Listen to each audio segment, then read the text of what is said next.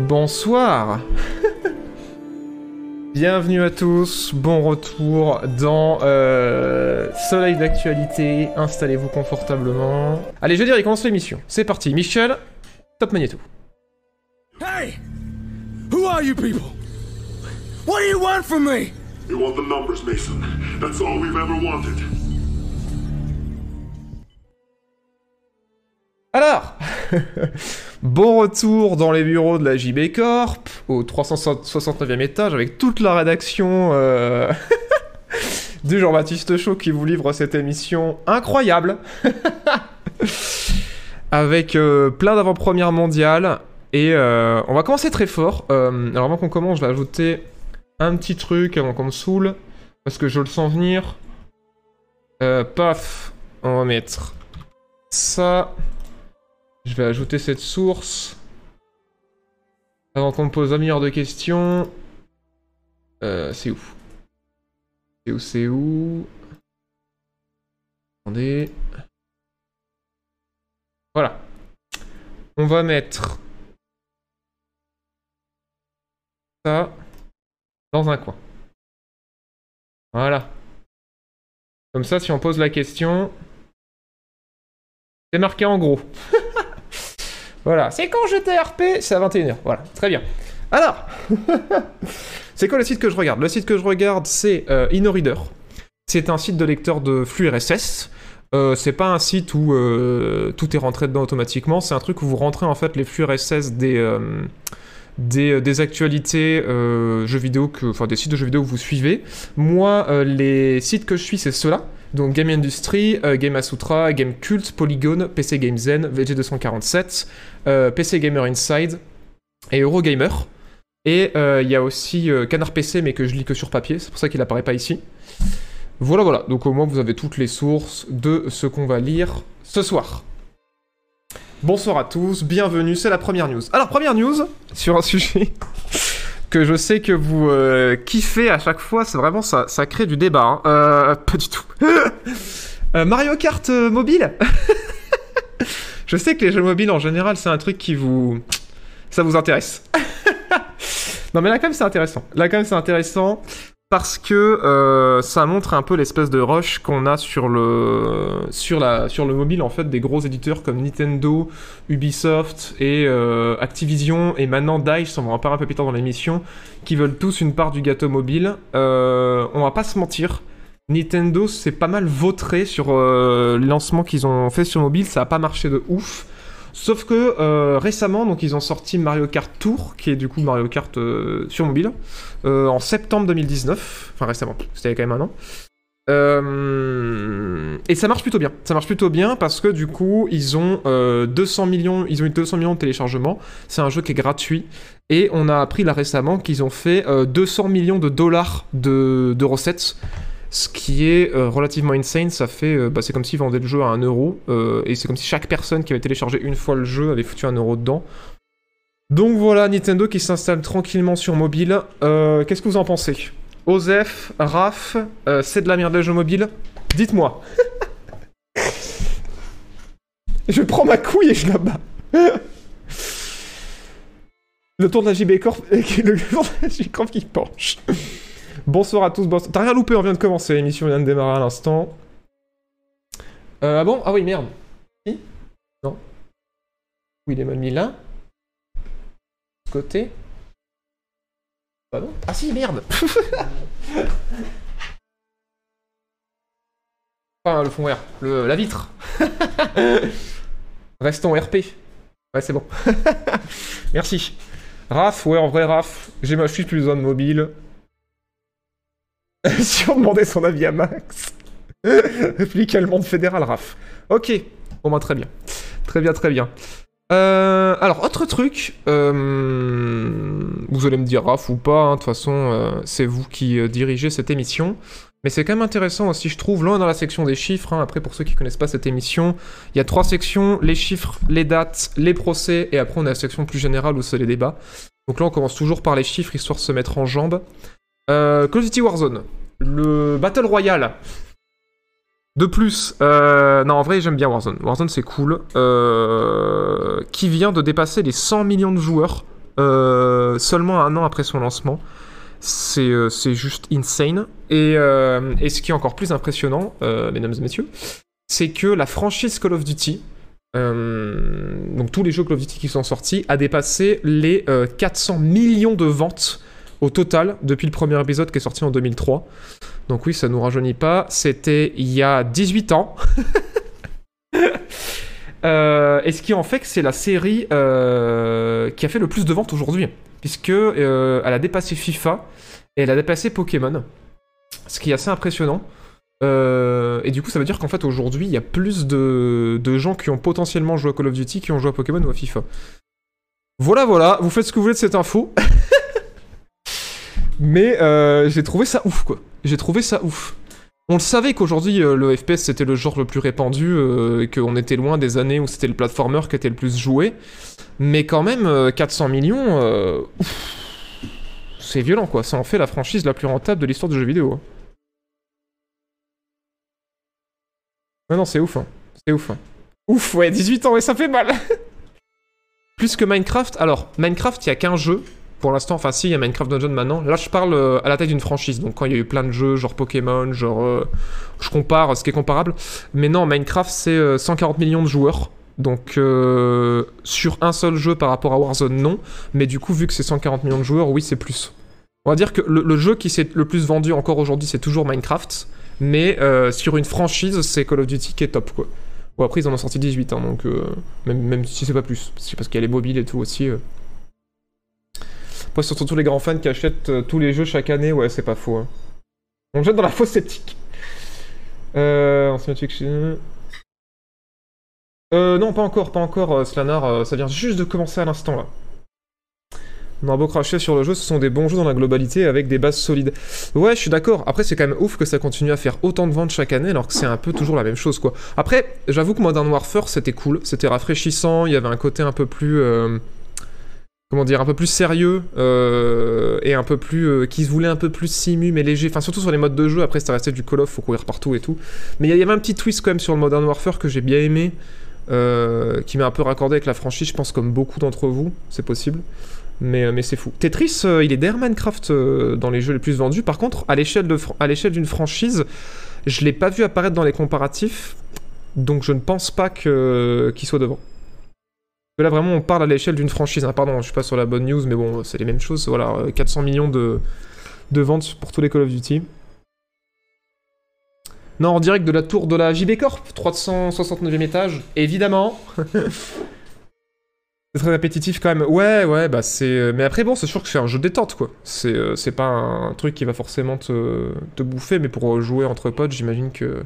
Merci, euh, Caporalix 7 pour ton Prime, merci infiniment de ton soutien. Bon, alors, euh, on avance un peu sur un truc plutôt cool mais surprenant. Euh, Est-ce que vous voyez ce que c'est euh... Mince, alors j'espère que je vais pas vous faire une flashbang. Si, si, une flashbang, désolé. Ah, tout va bien. Euh, Est-ce que vous voyez ce que c'est Frostpunk? Je vais mettre des images. Désolé pour le flash blanc. C'est un jeu de gestion euh, qui avait euh, qui avait plutôt bien marché. Putain, comment j'ai écrit gameplay? Voilà. Il y a un petit moment, bon, je pense que pas mal d'entre vous connaissent. Euh, c'est très cool, c'est fait par les mecs qui ont fait This War of Mine aussi, si vous connaissez. Ben, ils viennent de dépasser les, les 3 millions de ventes. Alors, je suis content pour eux. Je suis content pour eux parce que 3 millions pour un studio indé, euh, enfin, je sais plus s'ils sont indé, euh, 11 bits studio, je me rappelle plus. C'est quand même cool, surtout que le jeu est bien. Mais je vous avoue que le jeu a fait tellement de bruit que je pensais que ça ferait plus. Parce que ça fait un moment qu'il est sorti quand même, euh, 2017. Et, euh, et je suis assez surpris, je suis content pour les devs parce que 3 millions c'est quand même cool, mais, euh, j'aurais pensé plus. Après, bon, à titre comparatif, euh, des gros gros gros blockbusters qui sortent, euh, en général, quand ça, quand ça se passe bien, ils tapent du, du 10 millions euh, de ventes si ce n'est plus, donc 3 millions c'est quand même pas mal pour un jeu indé, on va pas se mentir, hein, c'est quand même beaucoup. Mais, euh, mais, euh, mais je pensais que en, en quoi En 4 ans maintenant euh, Bah ça aurait été plus quoi, c'est assez ouf. C'est mérité, ouais, tout à fait. Atomicité Earth. Euh, Atomic Earth, tu veux dire? Euh, Peut-être une, une correction automatique. Euh, bah non, j'y ai pas joué, mais, mais je l'attends pas mal. Je l'attends pas mal. Ils ont fait Children of Morta aussi. Euh, alors, 11 bit studio. Je, crois que j'ai une connerie. 11 bit studio, je crois que c'est l'éditeur. C'est ça. Et le, le développeur. Hmm. On va aller voir sur Steam. Euh, paf. On va aller voir sur Steam. Mais il me semble que. Euh... Ouais, non, c'était ça. C'est 11 bit Studio qui édite, donc c'est bien des indés. hein. Ok, ok. C'est bien des indés. Et du coup, euh, il me semblait pas que ce soit eux, hein. Euh... leur jeu. Non, je crois pas que c'est eux. hein. Non, non, eux, ils ont fait The of Mine et Frostpunk, il me semble bien que c'est tout. hein. Hmm. Moonlighter, je vois là. Ah ouais, Titan of Morta, peut-être qu'ils sont éditeurs dessus. Ouais, c'est ça, ils sont éditeurs en fait. Ils sont éditeurs sur Children of Morta, c'est Dead Mage qui ont fait Children of Morta. Pareil pour Moonlighter, Digital Sun, eux ils sont juste éditeurs. Donc non, ils ont développé Frostpunk et The War of Mine, mais après ils font de l'édition indé. Euh, Je pense que bah, comme beaucoup de studios indé, on le sait, ils sont positionnés en éditeur indé parce que bah, quand tu t'auto-édites, forcément tu commences à savoir comment ça marche et t'as envie de, filer un coup de pouce euh, aux autres studios indés euh, pour les, aider à s'éditer. Et puis surtout, voilà, quand tu prends des, potentiellement des royalties sur les ventes ou quoi, ça fait rentrer des sous dans les caisses. Donc euh, c'est un, parcours assez classique de, développeurs indépendants. Merci Nils FR pour les deux mois. Merci Kibas qui offre un sub à Kaeldas. Et merci Skip TV pour le troisième mois. Merci infiniment de votre soutien. Merci beaucoup. Merci de m'aider à rester indépendant, c'est adorable. Formidable ce jeu, ouais, il est très très cool. Moi j'aimerais y passer plus de temps. Euh, faudrait que je m'y remette.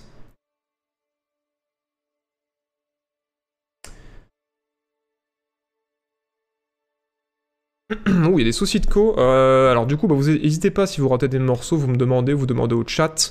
L'info sur Call of, c'était que Warzone avait dépassé les 100 millions de, joueurs et que la franchise Call of Duty était désormais la franchise qui avait fait le plus de ventes puisqu'elle venait de dépasser les 400 millions de ventes. Voilà, voilà.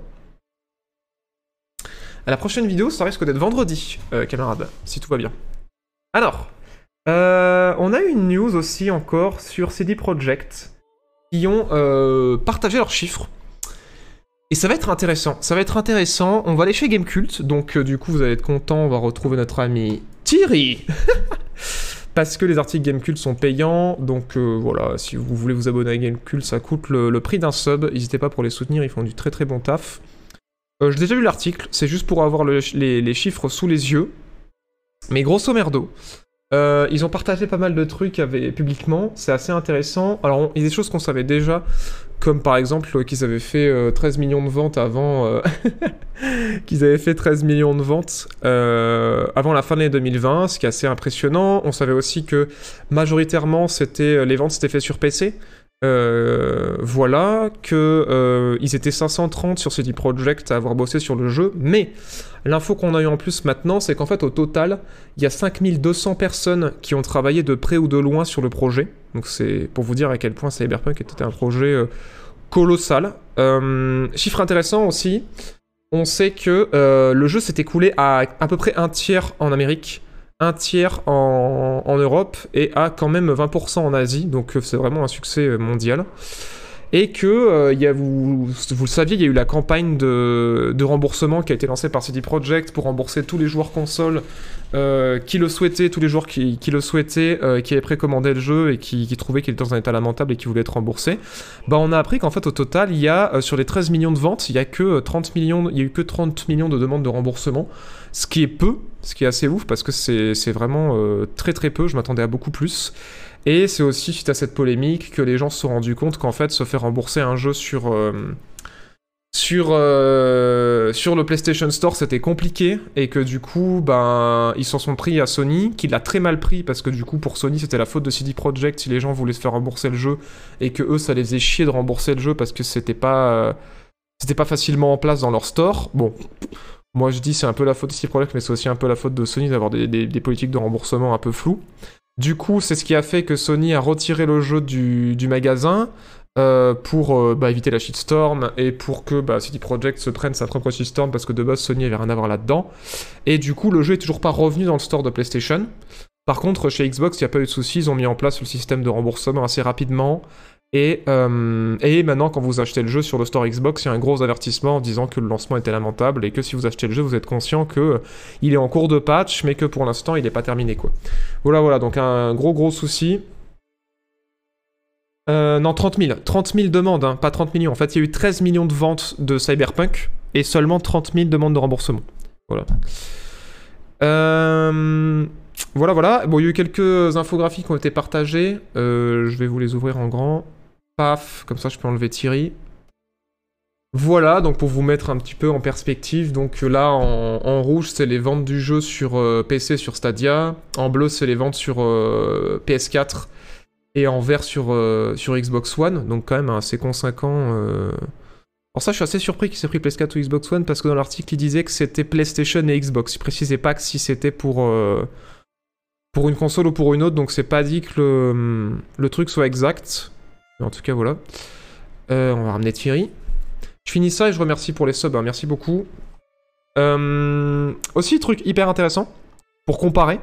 Donc là, sur moins d'un mois, euh, Cyberpunk a fait 13 millions de- d'exemplaires vendus. Ce qui est impressionnant. Parce qu'à titre comparatif, il y a cet article, cet article-là, ce, ce graphe-là qui est hyper intéressant aussi. Ça, c'est les revenus générés par The Witcher depuis son existence. Donc, ce que vous voyez là, c'était le premier euh, The Witcher sorti uniquement sur PC. Ça, c'est The Witcher 2 qui était sorti uniquement sur. euh, il est en bleu, The Witcher 2 qui était sorti uniquement sur, euh, sur PC et sur Xbox. Et ça, c'est The Witcher 3. Qui, est sorti donc en mai 2015. Donc, ça, c'est les revenus que The Witcher 3 a, a généré sur 6 mois en mai 2015.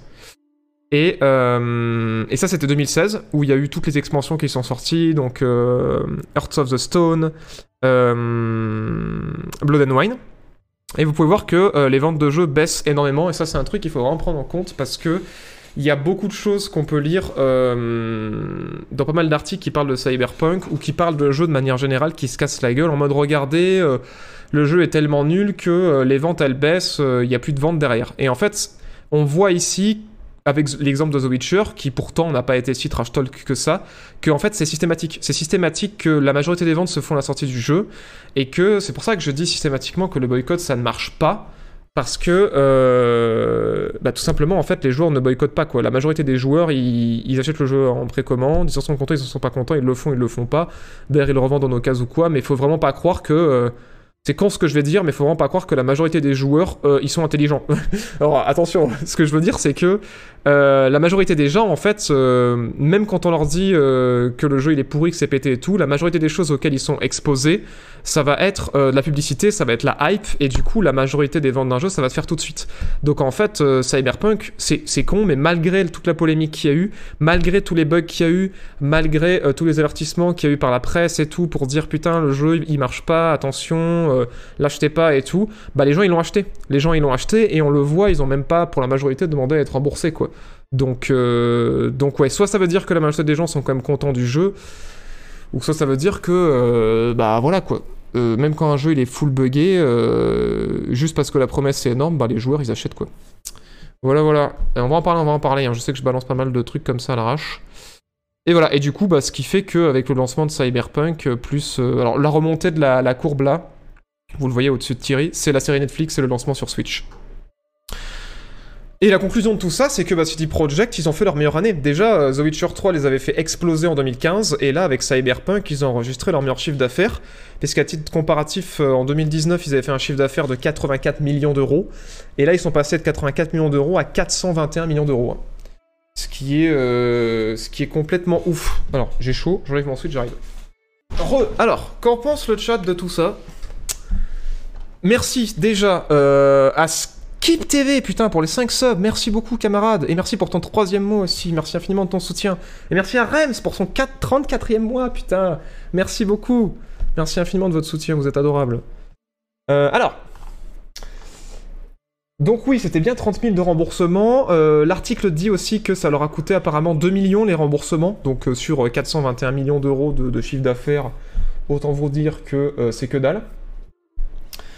Alors, euh, c'est rentable les jeux buggés. Vive l'argent jeudi, c'est bien, mais on va embaucher plus de stagiaires avec cet argent. En mode entrepreneur du gaming. Il a laissé des DLC en ton graphe. Oh, ouais. Alors, euh, le graphe que vous voyez là, c'est tous les revenus. hein. C'est euh, c'est pour ça qu'en fait, 2016, c'est aussi élevé. Normalement, sur, un, sur, sur les sorties de jeux, même des jeux qui marchent bien, qui sont pas buggés, cette barre-là devrait être plus basse. Mais vu que ils ont, les ventes de DLC sont incluses, c'est pour ça que 2016, ça s'est pas autant cassé la gueule. Donc voilà. Mais on voit aussi que la série Netflix a vraiment aidé. hein. C'est ouf. Hein. C'est- ça, ça, fait, ça crée une remontée, c'est incroyable. Merci beaucoup à Ragout, euh, Ragout de... Comment ça se dit? Ragout de Zars pour ton Prime, et merci à Le Baudet pour ton Prime aussi également. Assez inattendu, il a que des PCistes. Euh, que veux-tu dire par là? Dans le chat, alors dans le chat, on est majoritairement des PCistes, effectivement. Mais euh, oui, on l'a vu sur, euh, sur le graphe là, que je sais placer Thierry correctement, que oui, effectivement, euh, il y a une majorité de PCistes qui ont craqué pour Cyberpunk. Et ça montre aussi que CD Projekt a une communauté PC qui qui est conséquente. Merci Notes pour ton Prime également, merci beaucoup. Non, on n'a pas encore parlé de BF. On n'a pas encore parlé de BF. Aussi tous les, remboursements euh, sur les plateformes comme Steam, etc. Ils ont pris quelques millions de coups. Ouais, alors on va revenir parce que du coup, il y a un autre article que j'ai sauvegardé à côté d'ailleurs, euh, qui nuance un peu ça. Qui nuance un peu ça parce que le- l'article de Gamecult, il est, il est sorti suite au communiqué, mais il y a un autre article derrière qui est juste là, dont on va parler dans quelques instants, euh, qui nuance le truc en disant que non. Non, non, ça va pas coûter 2,2 millions les, les remboursements, mais ça a coûté 51 millions. Alors, encore une fois, 51 millions, c'est énorme, mais euh, ils ont quand même. euh, ils avaient, alors, je vais remettre Thierry. Ils ont, quand même, ils ont quand même fait 81 millions de chiffre d'affaires. Et en bénéfice opérationnel, c'est plus ça qu'il faut qu'on regarde, c'est 250 millions d'euros. Euh, donc ça veut dire que sur les bénéfices qu'ils ont fait, ils ont quand même perdu un cinquième du bénéfice sur les remboursements. Donc c'est tout à l'honneur hein, de, CD Projekt, encore une fois, de, bah, s'excuser, déjà une, première chose, de, reconnaître leur tort, que ce soit au niveau du crunch, au niveau de la sortie désastreuse, et au niveau aussi de, la communication euh, mensongère sur l'état des, hum, des versions consoles, et aussi d'assumer complètement leur, échec en disant, bah écoutez, euh, on va rembourser tout le monde, euh, on a été cons, et, euh, et de lâcher bah, un cinquième de leur, euh, de leur bénéfice net pour, euh, pour rembourser tous les joueurs qui étaient pas contents. Donc voilà, ça veut, ça veut pas dire que c'est les gentils, mais ça veut dire que bah, dans ceux qui nous prennent pour des cons, c'est ceux qui reconnaissent au moins, pour une fois, qui nous ont pris pour des cons. Parce que on rappellera pas l'épisode de Fallout 76 où Bethesda avait interdit le remboursement sur les plateformes numériques et avait même envoyé des directives aux magasins physiques pour refuser le remboursement. Même si le magasin physique d'ordinaire euh, prend les, remboursements, quoi. C'est insane. Et ils ont, enfin, ils sont pris. Enfin, c'est pour vous dire que c'est pas la norme. hein. Ce que fait CD Projekt dans l'industrie, c'est pas la norme. En général, on nous prend juste pour des cons et c'est tout, quoi. Merci euh, Thomas Roya pour ton, pour ton tier 1, merci beaucoup. Merci de ton soutien.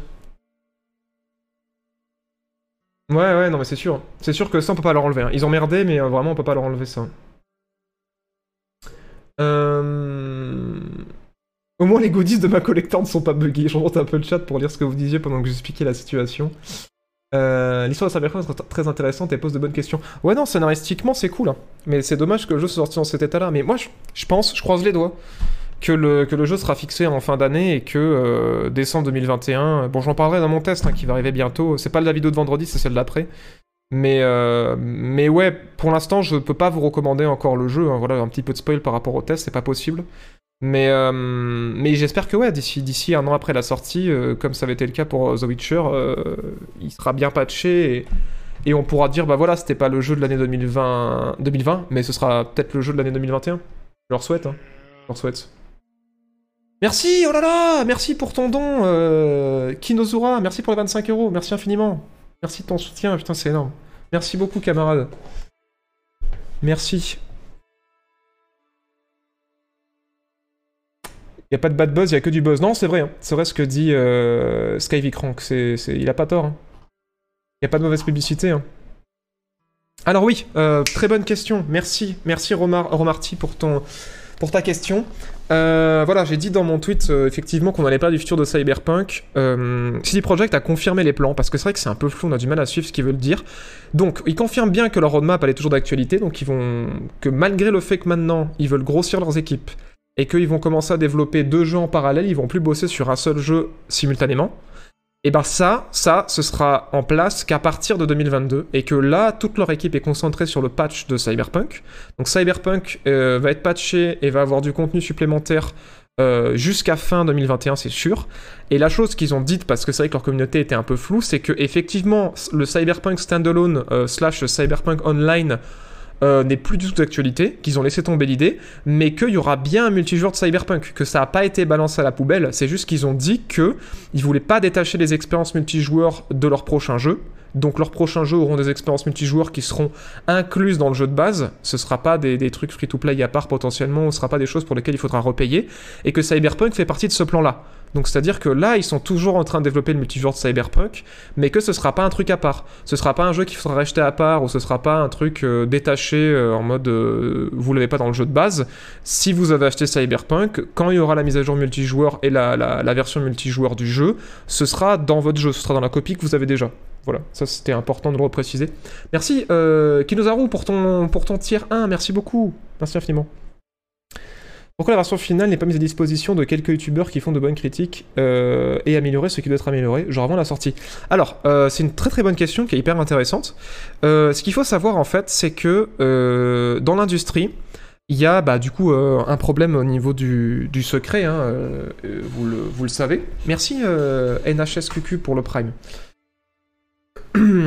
Donc, les gens qui peuvent tester les jeux, ils doivent, ça doit être des gens de confiance, et en fait, c'est des gens qui sont sous NDA, donc c'est Non-Disclosure Agreement, c'est des papiers que vous signez euh, qui disent que si vous faites fuiter le jeu, ben, on pourra vous attaquer en justice et vous allez payer une grosse somme et tout.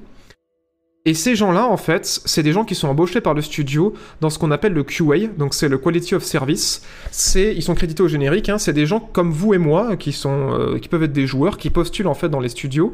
Et euh, certaines personnes dans, dans certains studios sont des QA euh, où on leur donne juste des goodies, on les remercie, etc. Et par contre, il y, a des- boîtes de QA qui souvent sont dans les pays de l'Est parce que ça coûte moins cher, qui passent leur temps à jouer au jeu, mais pas par plaisir. C'est des gens en fait qui euh, sont très doués pour faire bugger les jeux et qui du coup ils testent toutes les missions.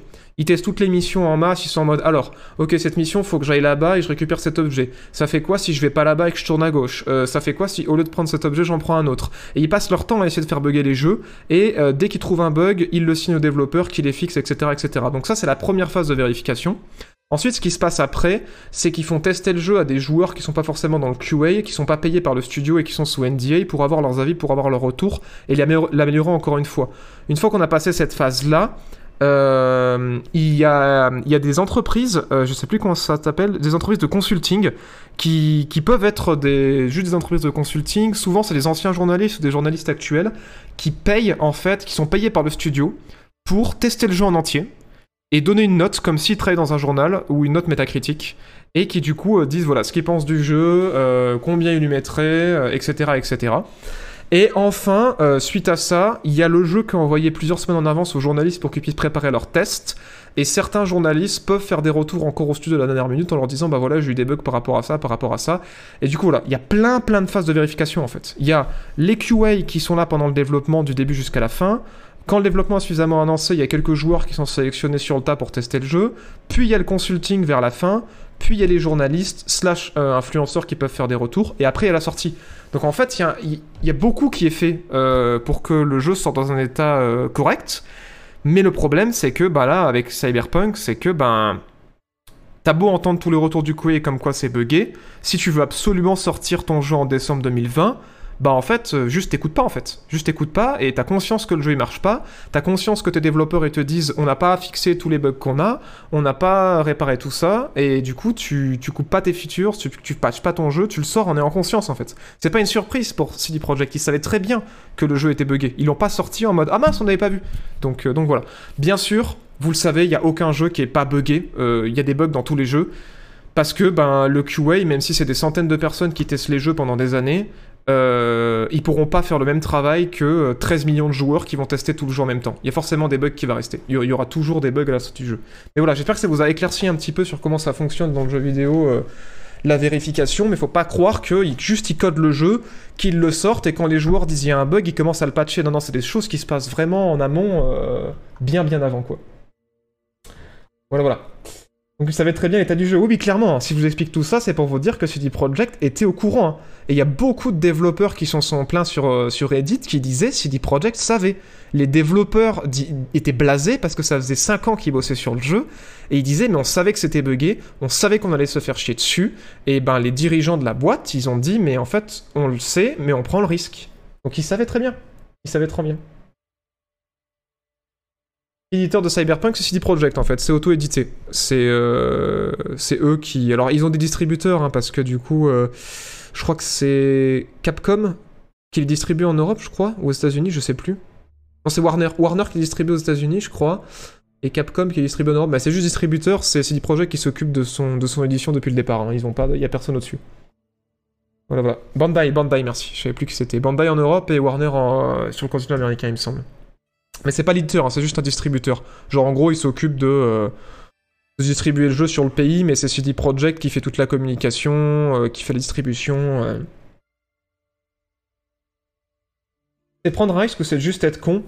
Euh, Un peu des deux en fait. Un peu des deux parce que il voulait prendre le risque dans le sens qu'il voulait pas rater la fenêtre de la fin d'année, c'est-à-dire Noël, et rater euh, la sortie des nouvelles consoles pour être euh, pour faire beaucoup de ventes, pour être un des premiers sur les nouvelles consoles. Et en fait, euh, je pense qu'aussi c'est être con parce que ils savaient que le jeu était pas prêt, ils savaient que ça allait entacher leur réputation. C'était un trop gros risque hein, pour moi, mais ils l'ont quand même fait parce que ça faisait plusieurs fois qu'ils le repoussaient et je pense qu'ils se ils se disaient, c'était con, hein, c'était être con, mais ils se disaient, vaut mieux qu'on tienne nos promesses parce qu'on avait promis depuis le repousser plutôt qu'on sorte un jeu qui soit fini. Et ça, c'était être con. Ça, c'était être con. Mais bon. Mais les, oui, les, actionnaires aussi, vous avez raison, hein, les actionnaires mettaient une pression énorme. hein, parce que voilà, forcément, quand ça marche, les actionnaires débarquent et, euh, et clairement, les actionnaires mettaient une pression énorme en disant voilà, votre jeu, faut qu'il sorte. euh, Enfin, on a mis des sous chez vous, euh, on va pas attendre 2021 pour récupérer nos thunes. euh, Enfin, bref, voilà. Il y, a- aussi ça, hein, c'est pas, la réponse n'est pas simple, quoi. Il y a plein de gens qui sont en faute pour cette sortie désastreuse. Eh ben, c'est, je suis content que Ne- Neveril, que tu, que tu débarques sur Twitch. Bienvenue à toi, bienvenue à toi.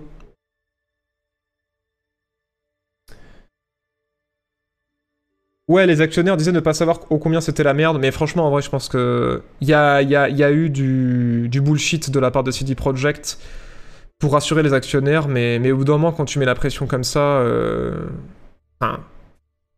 tout le monde, tout le monde finit par craquer sous la pression, quoi. Enfin, c'est, faut, s'y attendre, quoi. Quand tu fous une pression monstre comme ça sur une, boîte comme ça qui dépend que de ce jeu pour faire son chiffre d'affaires et pour réussir son année. Bah ouais, au bout d'un moment, peut-être qu'ils vont te bullshiter. Alors oui, ça craint, oui, les actionnaires ont saisi la justice et tout, et, euh, oui, peut-être que CD Projekt va partir en procès, c'est sûr, c'est pas normal, mais au bout d'un moment, ouais, c'est... Quand tu fous pression sur pression sur pression sur pression, euh, certes, tu peux être étonné euh, qu'on te bullshit, mais faut pas être étonné que le jeu, quand il sort, il est éclaté, quoi. Si on te dit c'est pas prêt, c'est pas prêt, que tu dis j'en ai rien à foutre, finissez-le, finissez-le, finissez-le, à un moment, si on te dit bon bah ok, c'est à peu près prêt, après faut pas jouer les innocents en mode ah bon, on nous avait dit que c'était à peu près prêt, euh, et du coup, bah nous, on nous a menti, enfin, oui. Je sais pas, j'étais pas là, hein, j'étais pas là, je suis pas actionnaire, hein, mais. euh, Ouais. Euh, le jeu est viable maintenant? Moi, je dirais que non. Je dirais que non. Je dirais que le jeu, honnêtement, voilà, je- je fais une parenthèse. Je, j'ai une chance pas possible. J'ai, upgrade mon PC en prévision de la sortie Cyberpunk. Euh, c'est ouf. Hein, CD Projekt euh, dirige mes upgrades. J'avais upgrade en 2015 pour The Witcher 3 et j'ai upgrade euh, en 2020 pour Cyberpunk. Du coup, j'ai eu un jeu d'une qualité incroyable avec, enfin, super, dans- super fluide, aucun souci. Et j'ai eu un cul pas possible. Je sais pas euh, qu'est-ce que j'ai fait euh, au, au bon Dieu pour mériter ça, euh, mais mais j'ai une version de Cyberpunk qui n'est pas du tout buggée. C'est c'est ouf et du coup j'ai l'impression d'avoir joué au jeu tel qu'il devrait être en fait depuis le début et c'est ouf et c'est ouf. C'est une expérience qui est incroyable, mais J'en ai parlé autour de moi, j'en ai parlé sur notre Discord, j'en ai parlé à mes potes qui ont fait le jeu. J'ai lu beaucoup d'articles de presse, j'ai lu beaucoup de retours d'influenceurs. Je, je, je sais pas si c'est les gens qui, ont un jeu buggé qui, parlent et ceux qui ont pas de soucis, qui ne disent rien et qui restent silencieux, mais j'ai l'impression que mon expérience elle est unique et que c'est quelque chose que tout le monde pourrait avoir fin 2021 et que le jeu vraiment est ouf, mais que pour l'instant, je suis un des rares à avoir pu jouer au jeu tel qu'il devrait être quoi.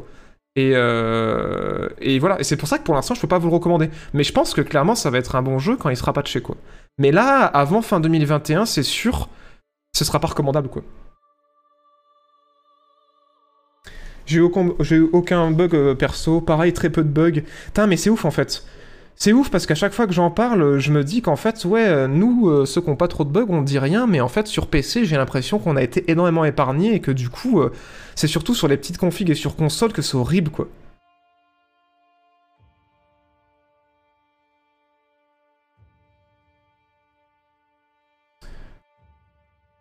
Il n'y a pas que les bugs, il y a le fond aussi. Ouais, on pourra en parler. hein. Le jeu est pas parfait. hein. Le jeu est pas parfait, mais, euh, mais j'ai quand même pris une claque. hein. Mais de toute façon, on va pas, je vais pas en parler là parce que franchement, on va en discuter pendant 30 minutes et c'est pas le sujet de cette émission. On pourra en parler dans les commentaires quand, euh, quand, euh, quand j'aurai sorti ma vidéo. Mais il y a beaucoup de choses à dire. Il y a beaucoup de choses à dire parce que moi, j'ai pris une claque vraiment en termes de RPG. Mais en termes d'open world et de mécanique, c'est sûr qu'il y a plein de trucs qui vont pas. Mais en fait, il y a tellement de, portions du jeu qui sont au-dessus de tout ce que j'ai connu dans le jeu vidéo que. que ouais, c'est pas parfait. C'est pas parfait, mais il y a vraiment des pans du jeu qui sont incroyables, quoi. Il y a des trucs qui sont ratés, mais genre euh, CD Projekt s'est vautré sur certains pans du jeu parce qu'ils ont trop voulu en faire. Mais les trucs sur lesquels ils se sont concentrés, sur lesquels ils ont de la maîtrise, c'est. euh, Enfin, il y a des moments où. Ouais, j'étais dans le jeu, je me disais, mais. J'ai l'impression d'être dans une autre vie, quoi. J'ai l'impression d'être dans, le futur, quoi. Euh. Mais bon, après, encore une fois, c'est un cas particulier parce que j'ai une version qui est très peu buggée. C'est un cas particulier parce que j'adore les RPG, j'adore les FPS, et du coup, par extension, j'adore les immersive sim. C'est vraiment le genre que je préfère. Et en plus, vous le savez, euh, je suis un gros fanat de Cyberpunk. euh, je bouffe des films, des séries, des BD, des bouquins de Cyberpunk à longueur de temps. Et du coup, j'étais le public cible pour ce truc, quoi. Donc, euh, donc forcément, euh, moi, il y a des pans du jeu qui me parlent énormément parce que c'est des univers et un, gameplay euh, que je raffole. Mais bien sûr, vous verrez dans ma vidéo, j'ai été capable d'être objectif par rapport à ça et de reconnaître qu'il y a énormément de choses dans le jeu qui vont pas du tout, quoi. Sans parler des bugs, sans parler de l'optimisation, il y a, plein de soucis, quoi. Oh mon dieu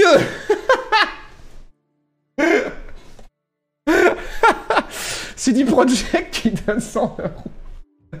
Qui c'est le troll qui s'est nommé CD Projekt Alors si tu voulais que ce soit sérieux, fallait écrire CD Projekt Red. T'as oublié le Red à la fin. Et qui dit arrête de nous fumer STP. merci pour les 100 balles, putain. Merci camarade, merci de ton soutien. Euh, je sais pas qui c'est, mais je te fais plein de bisous. Merci beaucoup, putain, c'est ouf. Merci infiniment. euh. Putain, mais c'est ouf, euh, vous donnez beaucoup trop de sous sur ces streams en ce moment, c'est dingue, merci beaucoup. Merci infiniment de votre soutien, c'est grâce à vous que je peux rester euh, indépendant. euh, pour vous dire, pour vous donner, parce que j'en parle pas assez souvent, mais pour vous donner euh, une perspective, euh, 100 balles, ça va paraître beaucoup pour, certains, mais 100 balles, ça me permet de- d'embaucher en, en freelance un monteur pendant une journée. Et un monteur sur une journée de travail, il fait beaucoup quoi. Genre, j'ai pas d'exemple à vous donner là en direct, mais 8 heures de montage d'un monteur, euh, ça, avance, ça, permet d'avancer beaucoup sur un projet. Donc, euh, donc merci beaucoup parce que c'est énorme, c'est vraiment beaucoup. Donc, euh, donc merci infiniment. Donc merci pour votre soutien, je dirai jamais assez, mais, mais merci pour tous les subs, merci pour tous les primes, merci pour tous vos dons, parce que c'est ça qui fait tourner la chaîne, quoi. Franchement, si vous étiez pas là, euh, je pourrais pas me payer, je pourrais pas payer les équipes que j'embauche, je pourrais pas payer les infographistes, euh, je pourrais pas payer les cadreurs. Donc euh, merci beaucoup, merci, euh, merci infiniment, merci, merci de votre soutien, parce que sans vous, ce serait pas possible, quoi. Donc, euh, donc merci, merci beaucoup. Merci, merci Darmaos pour ton terrain, merci euh, Al Bordel pour ton prime, merci beaucoup. merci infiniment. Je dis que je vous paierai des bières et des pizzas, les monos.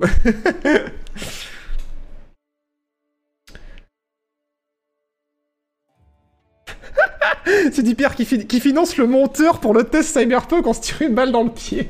vous êtes con, putain.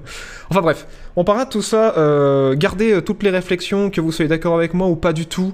Euh, encore une fois, n'hésitez pas à en parler dans les commentaires quand je sortirai ma, vidéo Cyberpunk. Vous le savez, je suis hyper actif dans les commentaires, j'adore discuter de tout ça avec vous. Mais là, on va avancer, parce qu'il y a encore pas mal de choses à, hum, à discuter. Mais en tout cas, c'est un sujet super intéressant et qui, je pense, est extrêmement enrichissant. Et, euh, et moi, j'adore autant lire euh, l'avis des gens qui sont d'accord avec moi que euh, ceux qui sont pas du tout d'accord avec moi et qui ont détesté Cyberpunk, même s'ils ont eu aucun bug. Vous avez le droit, il y a aucune raison, et j'adore en discuter avec vous parce que c'est ce qui me permet de développer mon avis critique. hein. Je j'arrive pas à faire des, des tests objectifs en écoutant que des gens qui sont d'accord avec moi. C'est parce que vous avez pas peur de donner un avis qui est différent du mien que j'arrive à faire des tests de plus en plus objectifs et que j'arrive à à construire des réflexions euh, qui, je l'espère, sont intéressantes pour vous quand vous suivez mes vidéos. Donc, euh, donc merci de, me donner vos avis ici et dans les commentaires. euh, merci beaucoup. Alors, euh, autre chose trop cool, trop trop cool, toujours dans les chiffres. Euh, It Takes Two, vous vous rappelez, on en a parlé la semaine dernière. Jeu trop bien, euh, une des grosses surprises pour moi de, de cette année. de cette année 2021. C'est vraiment trop bien. Si vous n'avez pas eu l'occasion d'y jouer, le seul défaut qu'il a, c'est qu'il faut être deux. On peut pas jouer tout seul à ce jeu. Euh, avantage, c'est qu'il y en a qu'un qui a besoin d'acheter le jeu. Euh... Oula, j'ai du lag. Il y en a qu'un. Oula, oula, oula. Qu'est-ce qui se passe? Je sais pas si je vais. Bon, bref, ça rame, ça ramouille, ça arrive, mais je pense que vous voyez de quoi je parle. Allô, allô Oui, non, mais d'accord, non, mais me balance pas du 4K, Johnny. euh, On se détend tout de suite là. Voilà. Euh, très très bon jeu, très très bon jeu coop, des super mécaniques, euh, extrêmement inspiré sur l'univers, une histoire assez classique mais, euh, mais vraiment très très fun en termes de gameplay et, et extrêmement bien écrit, très très cool. Si vous avez l'occasion d'y jouer avec quelqu'un, foncez, foncez. Il coûte 40 balles mais du coup vu qu'il n'y a qu'une personne qui a besoin de l'acheter, ça fait 20 balles par personne, c'est donné. Le jeu dure 10-15 heures, c'est quand même assez long. Et franchement, c'est super joli, c'est bien animé. Enfin, et voilà, ils ont dépassé les 1 million de ventes. C'est la news de cette semaine. Je suis super content pour le studio. C'est ceux qui avaient fait A Way Out. Euh, c'est Life Studio. Et franchement, ils méritent. Ils méritent. Il y a plein de références euh, au Cinoche, plein de références de jeux vidéo dedans, euh, des superbes idées de gameplay. Ça se renouvelle tout le temps. Enfin, je suis trop content parce que euh, ça me ferait chier qu'un jeu comme ça marche pas. Et là, il marche à fond, quoi. Il marche à fond et c'est génial. Franchement, si vous avez l'occasion, jouez-y. hein. Même développeur que Way Out, ouais, tout à fait. Et n'hésitez pas aussi à acheter le jeu pour vous et, euh, et à le faire avec, j'en sais rien, votre frère, votre copine, euh, votre euh, vos, ou vos parents, si jamais ils s'intéressent de près ou de loin aux jeux vidéo, parce que c'est très, c'est très casual friendly quoi. C'est pas, c'est pas compliqué. C'est les mécaniques sont suffisamment fun pour qu'un joueur expérimenté prenne du plaisir, mais elles sont suffisamment accessibles pour que quelqu'un qui joue très peu aux jeux vidéo y arrive. C'est donc n'hésitez vraiment pas à brancher quelqu'un euh, de votre entourage qui joue pas aux jeux vidéo avec qui vous avez envie de partager cette, expérience parce que ils vont pas être pénalisés et vous non plus. Euh, voilà, vous allez pas passer 3 heures à les attendre parce qu'ils galèrent. Le jeu est suffisamment bien fait pour qu'un casual, un joueur expérimenté, puisse apprécier le jeu ensemble. Donc n'ayez pas peur de d'y mettre quelqu'un de votre entourage euh, avec qui vous partagez pas jeux vidéo d'habitude quoi. Genre moi déjà j'avais eu ce côté cool, j'avais fait Way Out avec avec mon père et c'était très cool alors que euh, ça, faisait un moment qu'il s'était parmi aux jeux vidéo et ça s'était à peu près bien passé. Mais là c'est encore plus accessible que Way Out quoi. Donc vraiment euh, si ça vous branche n'hésitez pas de, proposer à quelqu'un d'improbable dans votre entourage euh, pour y jouer quoi. Voilà voilà. Quelle plateforme? Alors il est sur PC euh, PS5 et Xbox Series X et il me semble il me semble qu'il est aussi sur PS4 et Xbox One mais je suis pas sûr. C'est pas marqué là mais il me semble qu'il est aussi sur. euh, Ouais, c'est ça. Il est sur PS4 aussi et Xbox One. Voilà, et sur PC. Donc n'hésitez pas, franchement, euh, très cool. hein. Très très cool. Euh, Dans le même style de ce que tu as entendu parler de Haven. Alors, j'ai entendu moins de bien de Haven et Haven, je l'ai pas encore fait. Et, euh, et j'arrive pas à motiver euh, les gens autour de moi pour le faire avec moi, donc je pense qu'Haven, je vais le faire tout seul. Je suis un peu, je suis un peu deg, mais euh, mais je vais voir, je vais y réfléchir, je vais essayer d'en reparler autour de moi. Mais j'ai eu moins de difficultés à motiver du monde autour de moi pour faire Takes Two euh, que Haven, mais de ce que j'ai entendu dire, c'est meilleur que Haven. Voilà. Mais Haven est très très cool, mais dans un autre style, quoi. Voilà, voilà. Crossplay? Hmm, Je pense pas. Je pense pas. Je pense pas, euh, mais, mais je sais pas comment ça marche. Je sais pas comment ça marche parce que quand vous achetez le jeu, on vous donne une clé et euh, une personne qui a pas le jeu peut télécharger le jeu gratuitement euh, sur, n'importe quel store et elle pourra pas y jouer après l'avoir installé tant qu'elle a pas votre clé. Mais euh, du coup, ça me fait me demander si c'est compatible en crossplay. Faut avoir renseigné, je sais pas. Enfin bref. Euh, autre news en rapport avec les, euh, les nombreux lives euh, que je vous ai fait cette semaine.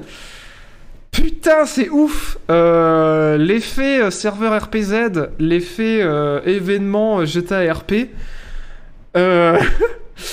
Le, le mode 5M euh, est plus populaire désormais que GTA. Parce que si vous ne le savez pas, GTA V, euh, voilà, étant des jeux les plus populaires sur Steam, certains modes de GTA euh, RP euh, se lancent avec GTA V, mais 5M, le mode qu'on utilise sur le serveur RPZ, il n'utilise pas GTA V. Quand on lance 5M, nous, ça lance un, un mode spé- spécifique. Et ben là, le, nombre de joueurs Steam qui sont sur les serveurs 5M, donc sur ce mode-là, a dépassé le nombre de joueurs qui sont sur GTA V. C'est ouf C'est putain de ouf parce que ça veut dire que cette semaine, il y a plus de gens qui jouent à 5M que de gens qui jouent à GTA V solo, GTA V online et au mode euh, de GTA et GTA RP qui utilisent GTA V, quoi. C'est ouf C'est putain de ouf Alors là, bien sûr, c'est que Steam. Bon, de toute façon, euh, les modes, c'est que sur, euh, sur PC, on le sait. Mais c'est quand même dingue parce qu'il y a quand même du monde qui pexe sur GTA Online, quoi. Donc, euh, donc ouais, ouais, l'effet RPZ, quoi. C'est euh, c'est quand même dingos. C'est quand même dingos. Merci euh, Umbre3 pour ton tier 1. Merci Oxorn pour ton prime. Merci infiniment de votre soutien. Rockstar va réagir. Qu'est-ce que tu veux qu'ils branlent euh, Ils en ont rien à foutre. euh, genre, euh, pour, pour jouer à 5M, de toute façon, il faut acheter GTA 5. Même si c'est pas GTA 5 qui se lance, tu peux pas jouer à 5M si t'as pas installé GTA 5. Puisque ça tape dans les fichiers de GTA 5. Donc, euh, donc ouais.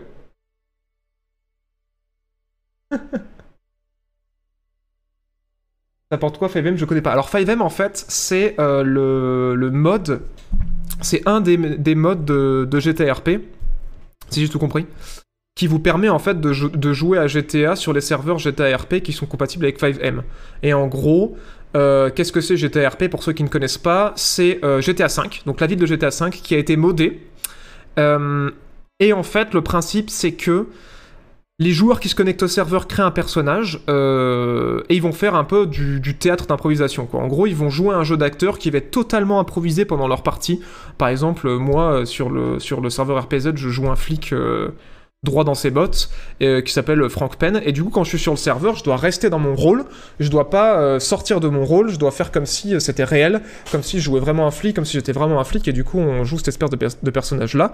Et en fait, pour créer, en fait, pour donner des outils euh, aux, joueurs qui jouent ces personnages-là, 5M en fait patch le jeu et permet ben, de, vraiment être policier. Donc c'est-à-dire qu'on a un garage de police, qu'on a des armes de service, qu'on peut mettre des amendes, qu'on peut monoter les gens, qu'on peut les embarquer, euh, qu'on peut les mettre en prison, qu'on peut leur, euh, mettre des peines de prison, etc., etc. Et il y a la même chose chez les gangs, ils ont des interactions aussi. Il y a des gens qui peuvent devenir vignerons, qui peuvent brasser de la bière, qui peuvent devenir fermiers.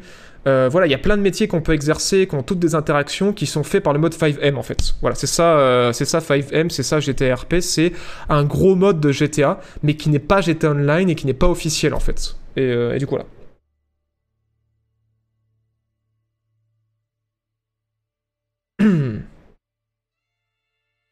Et 5M est obligé d'acheter GTA 5. Ouais, tout à fait, ouais, tout à fait. Tu peux jouer un flic qui drague une journaliste par exemple. Au hasard.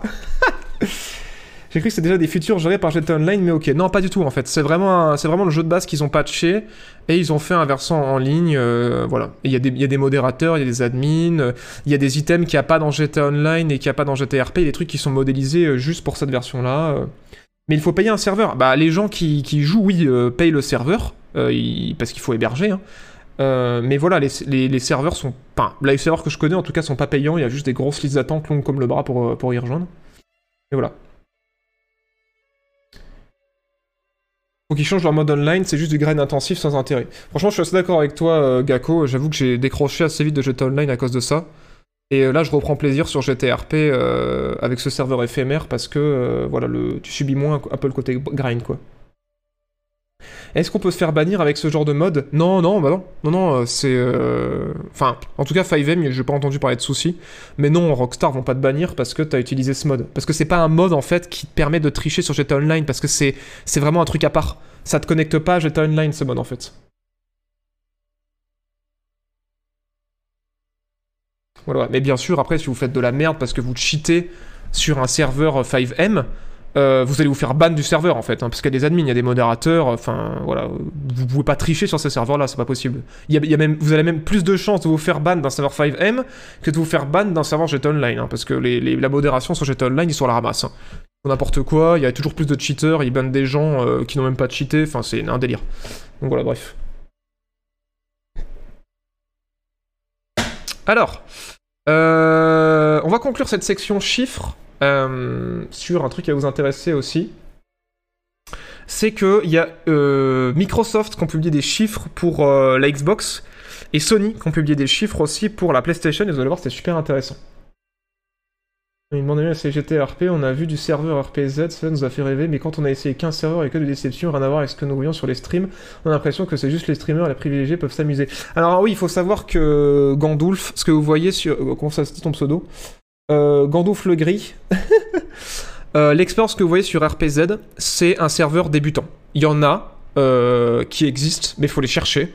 Euh, mais la base de GTRP, c'est pas ce que vous voyez en fait. Parce que vu que le serveur dure que deux semaines, toutes les, progressions sont accélérées, les revenus euh, sont, augmentés. En fait, tout va très très vite parce que le but du serveur RPZ, c'est de montrer aux gens ce que peut être l'expérience RPZ euh, au global. Donc, euh, plutôt que de laisser les gens coincés au départ avec juste le starter, ils font tout en rapide, avec plein d'événements et tout, pour donner une idée de ce que ça peut être une expérience RPZ. Mais nous, ce qu'on vit sur deux semaines, il, faut, il va falloir t'impliquer deux mois ou même peut-être deux ans dans un serveur pour vivre la même chose en fait. Mais c'est juste que la différence qu'il y a, c'est que là, nous, on n'a pas tout qui est débloqué, on n'a pas les gouvernements, on n'a pas les mairies, il y a plein de métiers qui sont pas débloqués, mais c'est juste pour montrer ce que ça peut être. Mais ce qu'il faut vous dire aussi, c'est que forcément, il y a plus de grind sur les serveurs GTA classiques, mais par contre, quand il y a des histoires euh, sur des serveurs GTA RP classiques, ça prend des proportions pas possibles, parce que par exemple, un dossier pour faire tomber un gang sur, euh, un serveur GTA classique, ça peut prendre un mois, quoi. Et du coup, pendant un mois, t'as toute la, la police d'un serveur classique qui va bosser sur le dossier, qui va récupérer des preuves et tout. Et au bout d'un mois, quand toute la police du serveur va se réunir pour tomber sur le gang et pour tous les choper, ça va être beaucoup plus insane que ce qu'on va voir sur, euh, sur RPZ. Sur RPZ, on est 10 dans la police. Quand on fait une descente de flics, euh, enfin on est 10 contre 20, euh, voilà, c'est plié. Sur un serveur où il y a 180 personnes, euh, s'il y, a une- descente de police sur un gang, c'est pas le même délire. hein. C'est un truc qui est beaucoup plus gros. Donc ça demande plus d'investissement que ce que vous voyez sur notre serveur à nous, mais aussi les événements prennent des envergures pas possibles. hein. Voilà, voilà. Bon serveur à RP à, recommander, j'y connais rien. Honnêtement, j'y connais rien. Donc je vais pas vous en recommander, mais mais moi je dirais bah, les serveurs qui sont sous 5M parce que c'est l'expérience que j'ai en ce moment et je trouve que les, fonctionnalités qu'on a elles sont très bien. Mais après en dehors de ça, euh, voilà. De rien, Gandalf, pas de souci, pas de souci, pas de souci. Alors, euh, je vais baisser un peu le son de musique parce qu'elle s'excite. Voilà. On n'entend plus du tout. Voilà, très bien. On va passer du coup euh, aux news chez Microsoft. C'est intéressant. J'appelle Thierry. Thierry l'ingénieur parce que c'est une news euh, game culte. Alors, euh, vous le savez peut-être ou pas, on en parlait euh, la, semaine dernière. Euh, sur. Alors attendez, faut que je règle ça. Sur. euh, Pour Xbox, ça se passe super bien. Voilà, pour Xbox, ça se passe super bien. Euh, putain, je viens de voir que vous êtes 1200. Merci beaucoup. Merci beaucoup d'être si nombreux sur cette émission. Merci pour tous les follow, j'avais pas vu aussi. Euh, merci infiniment à tous ceux qui nous rejoignent. Bienvenue à vous. Merci pour tous les subs et tout, mais merci, merci, merci beaucoup d'être si nombreux. Je fais ça tous les mercredis à 18h si ça vous intéresse. Et, euh, et voilà, comme vous voyez, on discute, c'est cool. Donc merci à vous. Oh, putain, j'avais pas vu. J'étais dans mon truc. J'ai l'habitude qu'on soit entre euh, 500 ou 800 max, mais là, j'avais jamais fait euh, autant de, autant viewers sur cette émission. Donc euh, merci beaucoup. Merci infiniment de votre soutien. Euh, oui, il y a vraiment du monde derrière moi. On est euh, en plein centre de Paris, dans la tour de la JB Corp, au 369e étage. Euh, voilà, on est juste en face de la Tour Eiffel et euh, il y a 300 personnes à cet étage qui travaillent sur cette émission incroyable que vous suivez actuellement. Donc, euh, donc voilà, c'est grâce à vous que tout ça c'est possible. Merci d'être si nombreux. Euh, merci pour vos dons. Voilà. donc oui, c'est très sérieux. hein. Euh, c'est très sérieux. La JB Corp, c'est une grosse entreprise multinationale. Donc voilà. oui, c'est vrai que c'est le RPZ Effect. Bah merci, bienvenue à vous et merci encore. putain, je pensais pas que ça vous intéresserait aussi ça, donc merci beaucoup. Bref, euh... en tout cas c'est trop cool, putain, c'est ouf. J'en reviens pas quoi. Alors, euh, Microsoft qui, euh, qui a publié ses chiffres pour ce début d'année. Et ils sont contents. Ils sont en mode pop pop pop, on sort, on sort la tête du trou. c'est bon, on arrête de se faire chier dessus à avoir même pas la moitié du marché de, enfin si, on va avoir moins de la moitié du marché de Sony. Euh, ça se passe super bien, ça se passe super bien pour Microsoft. Aussi parce que je pense qu'il y a eu des pénuries de PS5 et du coup ça leur a permis de vendre un peu de Xbox pour ceux qui finalement ont craqué. Je pense aussi parce que le Game Pass euh, à 10 balles par mois pour jouer à 250 jeux en illimité, euh, c'est ouf. Ça, ça les aide pas mal. On rappelle, le Game Pass, c'est 18 millions de joueurs hein, en janvier qui, euh, qui payent 10 balles par mois, donc ça fait un sacré pactole pour avoir accès, pour avoir accès à leurs jeux, en plus du fait qu'ils achètent une console. Pour vous donner un petit peu des chiffres, euh, ils ont fait 2,9 milliards d'euros de chiffre d'affaires sur le premier trimestre. Euh, c'est ouf. C'est une augmentation de 50% par rapport à l'année dernière. Donc c'est beaucoup. Euh, le contenu abonnement, donc slash Game Pass, a augmenté de 34% aussi par rapport à l'année dernière. C'est complètement ouf. Voilà, on a une augmentation aussi des joueurs sur Minecraft qui a connu une hausse annuelle de 30%. Merci le confinement. Et, euh, et voilà, ce qui représente au total quand même euh, une hausse de 232% euh, comparé euh, à l'an passé, quoi. Donc ça se passe super bien pour Microsoft. Ça se passe bien pour Microsoft. Et j'ai envie de dire, bah c'est cool pour eux, parce que je vous avoue que moi, le Game Pass, j'en profite comme un gros porc.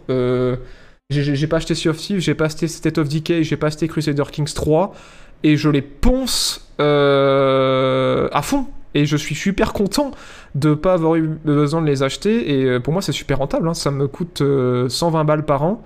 Et, euh, et franchement, dans le Game Pass, là, euh, rien que sur le premier trimestre, euh, j'ai dû faire euh, peut-être euh, des 10-15 jeux dedans, quoi. Et pour 30 balles, c'est c'est fou cette offre. C'est ouf. Donc ouais, c'est assez dingue. State of Decay 2, ouais. State of Decay 2 qui a été patché, qui est très cool. Un jeu de survie où vous gérez un groupe de suivants qui se joue sur multijoueur. Euh, je vais vous montrer quelques images. La sortie était lamentable. hein. Euh, le jeu est sorti complètement buggé. Certains diront un de plus encore une fois. Mais ça a été pas mal patché. Maintenant c'est cool. Euh... Of Decay 2 trailer. Très très cool. C'est un jeu de tir à la troisième personne euh, qui se déroule en Amérique. Et en gros, c'est un mélange entre un jeu de tir à la troisième personne, un jeu de survie et un RPG. Parce que euh, tous les gens que vous rencontrez, vous pouvez essayer de les recruter, vous avez des missions à faire avec eux, mais s'ils meurent, ils meurent définitivement. Genre, euh, s'il y a un, un de vos mecs qui meurt, vous pourrez plus le jouer, il est décédé, euh, et vous le verrez plus, vous finirez pas ses quêtes, il est disparu de votre sauvegarde, et tout le loot du, du, du, du, monde euh, finit par disparaître aussi. Genre, par exemple, si vous, si vous lootez un, un centre commercial, ça respawn pas, quoi. C'est hyper réaliste, et franchement, moi je kiffe. C'est. c'est vraiment trop trop bien comme jeu. Et en plus, ça peut se jouer en multijoueur, c'est vraiment top. Voilà, voilà. Putain. 100 balles de Microsoft Non mais c'est qui qui troll? Nous sommes heureux d'annoncer l'arrivée du Jean-Baptiste Chaud sur le Game Pass Pardon, j'ai pas enlevé Thierry, excusez-moi. voilà. mais what the fuck? Mais qui c'est qui troll? Putain, mais merci pour les 100 balles Merci Putain, mais à toi tout seul, euh, t'as financé euh, le montage de... Bah, par exemple, le montage d'une vidéo La Vérité, quoi. Genre, euh, t'as financé euh, à toi tout seul euh, un monteur pour me filer un coup de main sur une vérité. Bon, alors bien sûr, il y a l'écriture derrière, il y a moi aussi qui repasse en Final Cut et qui repasse en mixage, mais... euh, mais genre, c'est le genre de budget que sur ce genre de petites vidéos, j'ai besoin, quoi. Donc, donc mec, prochaine fois que sur une vérité, tu te diras, bah... Bah là, le monteur qui a passé euh, 15-16 heures sur le montage, bah c'est moi qui l'ai payé. c'est ouf, merci, hein. Je sais pas qui c'est, mais merci. Putain. Merci, merci mec, c'est trop cool, hein. merci beaucoup. euh. Merci euh, CD Projekt à Microsoft, hein. Il se comprendra lui-même. merci beaucoup. Merci, merci. Donc voilà, euh, State of Decay très cool, hein, pour la petite parenthèse. Voilà, voilà. Donc ouais, pour Microsoft, ça se passe putain de bien. Ça se passe putain de bien. Voilà, ils ont enregistré un chiffre d'affaires de 34,5 milliards. Sur quoi? Sur l'année, je pense. Voilà, voilà. Et un bénéfice net de 12,9 milliards d'euros. Et merde, j'ai pas mis Thierry du coup. Scusi, euh, Game Cult. Voilà, voilà. Donc on est content pour Microsoft, c'est bien pour eux. hein. Ça leur fait des... euh, Ça leur fait des thunes et c'est bien pour nous aussi parce que euh, on le sait, euh, la concurrence pour, enfin en tout cas pour les joueurs console, Mais bon, ça finit par nous servir sur PC aussi, parce que le Game Pass, on l'a sur PC, et les jeux Sony commencent à sortir sur PC grâce à la concurrence. Euh, Voilà, voilà. Mais c'est bien, parce que si Microsoft euh, redore un peu son blason, ça veut dire que potentiellement Sony va enfin de nouveau être en sueur, et va peut-être proposer euh, enfin une offre équivalente, même s'ils essayent avec le PlayStation Now, mais c'est pas encore ça, on va en discuter. pour proposer quelque chose d'accessible et de, super intéressant pour le porte-monnaie des joueurs. On leur souhaite. Voilà. Alors, euh, on parle de Sony, on y va. Euh, Thierry, paf On retourne chez... euh, Oula, pardon, ça charge. Ah, J'ai ma connexion qui rame de ouf là. Je vais peut-être fermer les onglets. Paf, paf, paf. Paf, voilà. Alors, vous êtes assis Est-ce que vous êtes bien assis? Parce que il y a presque 8 millions de PS5 qui ont été vendus dans le monde. hein. On le rappelle, elle est sortie fin 2020. Euh... 8 millions. Pour vous remettre en perspective, euh, c'est plus qu'un dixième des Français qui seraient équipés d'une PS5 actuellement. C'est ouf, 8 millions. euh, et là, vous dites, euh, qu'est-ce que ça représente? Bah déjà, ça représente plus que, il me semble, la PS4 sur la même période. Donc en gros, je crois que c'est ça que j'avais lu. Donc ça amène PlayStation à un chiffre d'affaires annuel de 20 milliards. Rien que ça.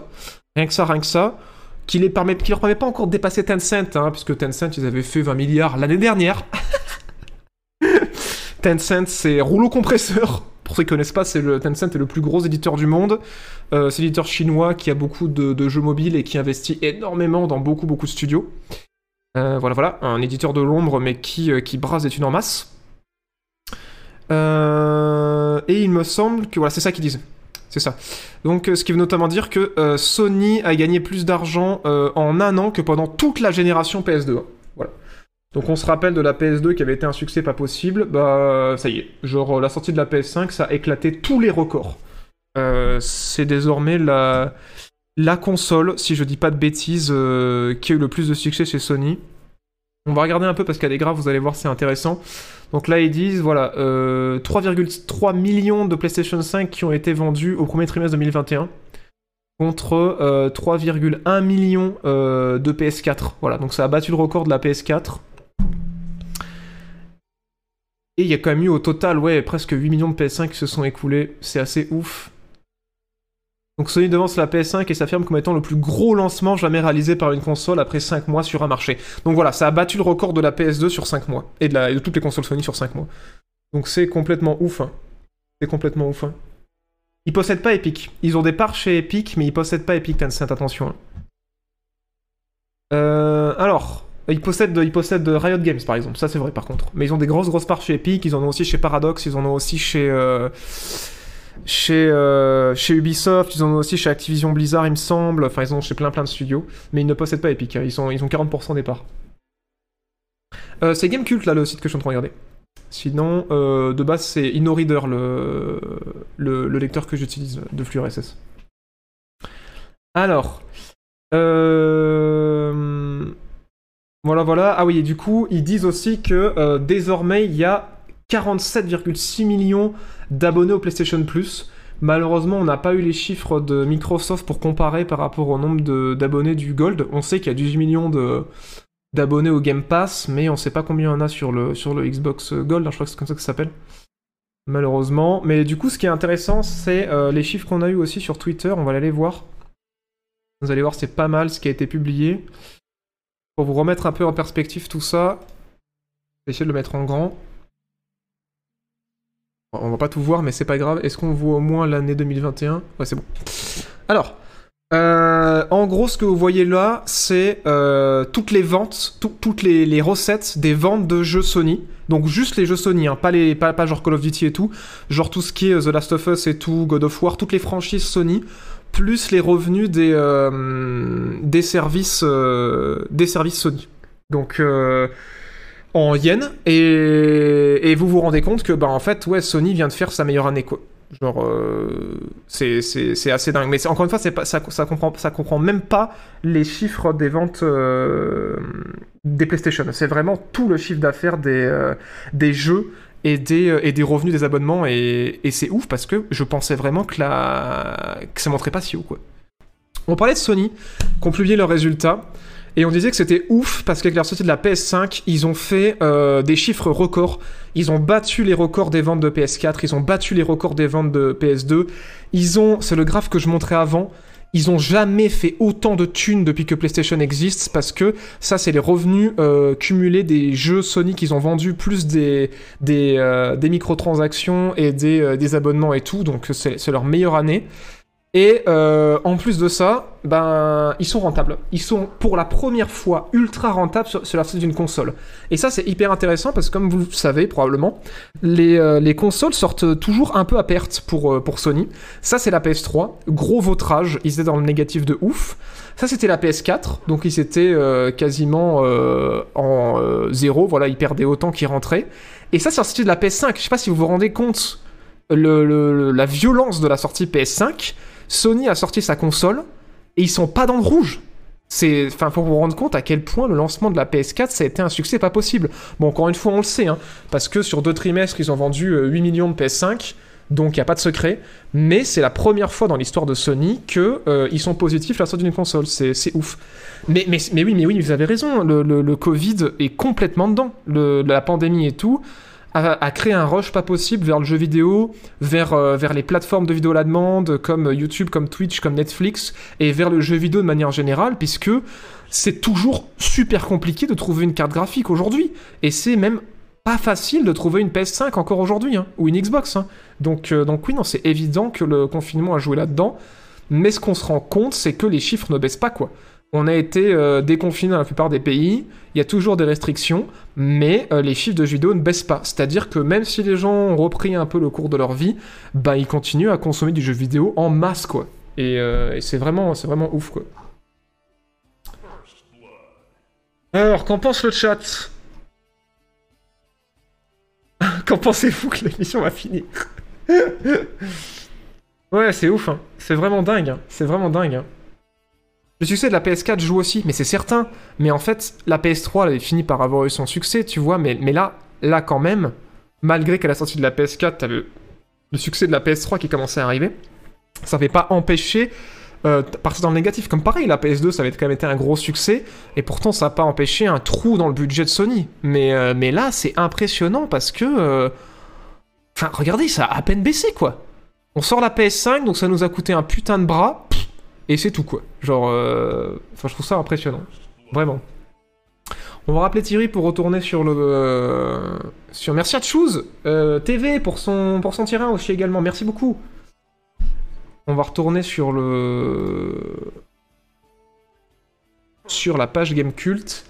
On a qui... Bon, il reste 4, notifications de sub. Vous inquiétez pas, c'est bientôt fini. Si ça vous dérange. Alors, euh, truc cool aussi. C'est pas fini du côté de Sony. Euh, c'est pas fini du côté de Sony. Puisque on a aussi appris une chose cool. C'est que c'est la première fois. Voilà, ça qui est intéressant. On va aller aussi retourner sur Twitter pour vous le montrer.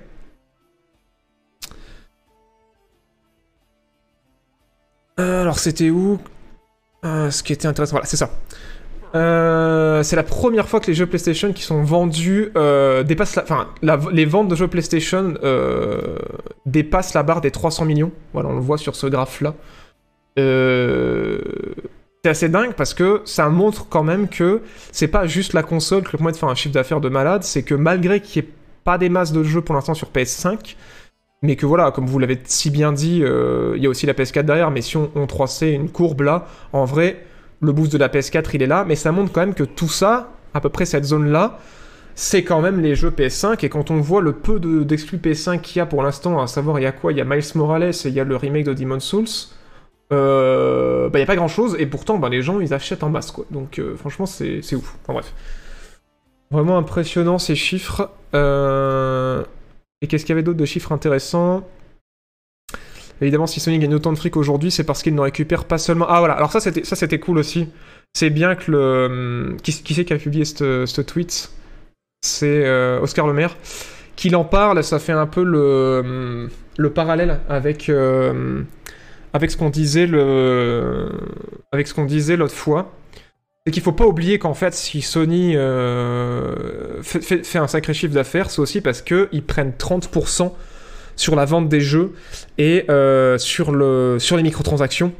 Et il y a beaucoup, beaucoup de gens qui s'impliquent en ce moment, et on en parle toutes les semaines quasiment, mais c'est pour ça que Epic est en train d'attaquer tout le monde en justice, parce qu'il voudrait que ça change, quoi. Donc c'est sûr qu'aussi ce chiffre d'affaires, il n'est pas euh, forcément ultra positif non plus pour tout développeur, parce que quand même, sur les ventes de jeux, qui sont pas de Sony certes, euh, bah, il y a quand même 15% qui potentiellement pourraient revenir aux devs, parce que les 30% sur des ventes de jeux numériques sont plus trop justifiés quand c'est pas du physique, quoi. Et sur ce graphe, c'est encore plus ridicule parce qu'on se rend compte que voilà, sur le chiffre d'affaires de Sony, certes, ça c'est la console, ça c'est les systèmes d'abonnement, ça c'est les accessoires, et euh, ça c'est les ventes de jeux physiques. Donc ça veut dire que, regardez, plus de la moitié du chiffre d'affaires de Sony, certes il y a les jeux Sony dedans, hein, donc euh, les, les 30% sont pas à prendre en compte ce jeu Sony, mais sur tout le démat et les microtransactions, ce qui est plus de la moitié du chiffre d'affaires de Sony, dans le tas, il y a une chier de jeux et de microtransactions qui sont pas des jeux édités par Sony, sur lesquels Sony prend un bon 15% et s'en fout plein les poches. hein. Donc, euh, faut aussi relativiser là-dessus, dans le sens que c'est cool pour Sony, mais euh, encore une fois, comme on en parle toutes les semaines, ce serait bien que ça change, quoi. Ce serait bien que. Je sais pas, après j'en sais rien, mais euh, en tout cas, moi je trouve que ce serait pas mal que euh, Epic réussisse à bousculer un peu cette industrie pour, euh, pour que les développeurs de, de petite taille et de moyenne taille puissent récupérer un peu plus de sous sur, sur les ventes de leurs jeux et arrêtent de se faire saigner par les distributeurs qui prennent 30%. Enfin, c'est indécent quoi. Enfin, faut arrêter au bout d'un moment. Enfin bon. Les microtransactions, ouais, vous vous rendez compte que les microtransactions c'est euh, 35% de- des revenus. Alors que les jeux, ça représente que 25%, hein, si on cumule les jeux physiques et les jeux dématérialisés, quoi. Les microtransactions rapportent plus que les ventes de jeux vidéo, c'est quand même dingue, hein. C'est quand même dingue. Enfin bon. Alors, euh, bon, on va essayer un peu d'accélérer. Euh, bon, après, il ne nous reste pas d'énormes trucs à discuter non plus. Euh, news, on en parlait aussi pour rester sur le sujet de Sony. Petite brève pour clore cette section. Euh, Il y a le PlayStation Now, du coup, maintenant, qui va passer en 1080p. On disait qu'ils étaient à la ramasse au niveau du streaming euh, Sony parce qu'ils proposaient pas de, de 1080p, c'était du 720p. Bah, ça y est. Ils ont entendu, le service va passer en 1080p. Est-ce que ça va résoudre aussi les quelques soucis de lag dont on entend parler? On verra. Mais voilà, c'était un des gros défauts de l'offre Sony par rapport à la concurrence. Ça va être rectifié. Autre chose intéressante aussi, là, euh, PlayStation euh, travaille du coup avec euh, Firewalk Studio, qui a été fondé par des anciens de Destiny, sur euh, une licence qui sera en exclusivité pour la console. Euh, et ce sera un jeu exclusivement multijoueur. Donc on sait pas ce que ça va être pour l'instant. Apparemment le jeu est pas mal avancé. Donc si vous voyez apparaître ce logo dans un prochain thriller, là, Firewalk Studio, euh, sachez que c'est les mecs de Destiny. Potentiellement ça va être du gros, qu'il y a des moyens derrière. Et c'est assez intéressant parce qu'on voit que euh, Sony prend un peu un coup de jus par rapport à... aux nombreux rachats de de, Microsoft, hein, parce que euh, le rachat de Bethesda, je pense, leur a foutu un peu la sueur au front. Et, euh, et juste avant ça, en fait, on rappelle, il y a quelques semaines, on disait que le studio fondé par Jade Raymond, euh, qui est voilà une, on va dire une daronne de l'industrie, et aussi a aussi l'intention de sortir un jeu en exclu chez Sony. Donc clairement, ce que ça nous dit, c'est que euh, Sony va continuer dans la dans ce qu'ils font depuis la PS3. C'est-à-dire que plutôt d'essayer de proposer un max de jeux comme le font Xbox euh, à des prix des d'autres concurrences et des, et des- des expériences totalement différentes, ils ont l'air de vouloir continuer sur leur lancée, de faire des gros gros jeux euh, très qualitatifs, hein, on leur souhaite, et en exclu, en tout cas au niveau de la console, parce qu'ils ont l'air d'être intéressés pour le sortir aussi sur PC. Et eux, ils ont l'air de miser là-dessus, quoi. Bah, à mon avis, PlayStation, bon, ils vont pas laisser la, partie du- part du gâteau euh, total euh, à Xbox, hein, puisqu'on voit qu'ils essaient de développer le PlayStation Now pour concurrencer le Game Pass. Mais c'est intéressant de voir que ouais, Sony, euh, très clairement, ils ont ils ont l'intention de dire, bah voilà, nous, on est la console next-gen. Les jeux qui, qui vont vraiment euh, voilà, repousser les limites du jeu vidéo euh, dans tous les domaines, que ce soit visuel ou en termes de conception, ça va être chez nous, quoi. Voilà. On s'en doutait, mais ça confirme ça. Et euh, voilà, voilà. 60 FPS, euh, ils en parlaient pas. 1080p, mais ils, confirment pas le 60 FPS. Tu penses que Sony pourrait faire une offre similaire au Game Pass? Bah, Pour l'instant, ils ont PlayStation Now, du coup, qui, euh, qui, qui est majoritairement une offre de streaming, mais depuis quelques temps, ils permettent d'installer les jeux, un peu comme pour le Game Pass. Problème qu'ils ont, c'est qu'ils proposent trop de jeux. Il n'y a pas de, sélection, du coup c'est un enfer pour trouver le, jeu que tu cherches. Et on peut pas installer tous les jeux, donc ça aussi c'est un peu relou. Et, euh, et le problème c'est que c'est des vieux jeux, c'est des, des vieux jeux, ils ont pas grand chose de récent. Et je pense qu'ils se rendent compte parce qu'il y a pas longtemps ils ont ajouté Borderlands 3 et euh, Marvel Avenger. Mais voilà, ça fait, ça fait un peu maigre par rapport aux, jeux qu'on a sur, euh, sur le Game Pass, hein, qui sont, qui voilà, qui sont du- quand même d'une grande qualité. Euh, du coup, autre chose aussi, pour ceux qui me demandaient la, semaine dernière, il y avait des gens qui disaient Est-ce que tu sais sur quoi euh, sont en train de bosser Naughty Dog en ce moment? On avait entendu des bruits de couloir comme quoi ça repartait sur du euh, Uncharted, mais on n'était pas sûr. Et apparemment, c'est ce que je pensais. Il me semblait que j'avais vu passer cette info-là pendant que j'écrivais mon epic sur The Last of Us. Et je l'avais pas retrouvé dernière fois que vous m'avez posé la question. Apparemment, c'est confirmé. Effectivement, hein, ils, ont, ils ont commencé à écrire potentiellement The Last of Us 3. Donc, euh, ce serait plutôt là-dessus que ça partirait, mais rien n'est confirmé. Voilà. Euh, mais c'est bien ce qui m'avait semblé euh, lire. J'avais lu dans une interview de Neil Druckmann qu'effectivement, ils avaient déjà une bonne base de scénario pour The Last of Us 3. Donc, potentiellement, c'est pas tout de suite qu'on aura de nouveau du, du Uncharted, et c'est même pas sûr qu'on aura tout de suite d'Uncharted, quoi. Voilà, voilà. Ouais, bah après, c'est normal en même temps, faut remettre les choses dans leur contexte. Uncharted, ils en ont quand même fait 4, le studio. The Last of Us, ils en ont fait que deux. Je pense qu'ils sont un peu plus séchés d'Uncharted que de The Last of Us, donc c'est cohérent qu'ils ont envie de d'au moins partir sur une trilogie pour The Last of Us euh, avant de, de faire un truc nouveau, ou enfin un truc nouveau, après ce serait mieux, hein, moi je serais plus pour un truc nouveau, mais, euh, mais je pense qu'ils ont pas trop envie de refaire d'Uncharted quoi. Ils en ont fait 4, c'est très bien, moi j'adore Uncharted, mais je, mais je peux comprendre que quand tu bosses pendant plusieurs années sur la même franchise, au bout d'un moment t'en as marre quoi. Il y a eu Uncharted Lost Legacy, tout à fait. Bon, après, c'était un standalone, mais, mais oui, du coup, on pourrait dire presque qu'ils ont fait 5 jeux, quoi. Voilà. Alors, euh, du coup, on va passer euh, à la section des dates. Euh, Michel, tu, m'envoies le générique? Tu sais, c'est celui avec... ouais, le, mec aux cheveux longs. Bah, vas-y, top. Do you guys want know um, when there's uh, when the release date? Yeah.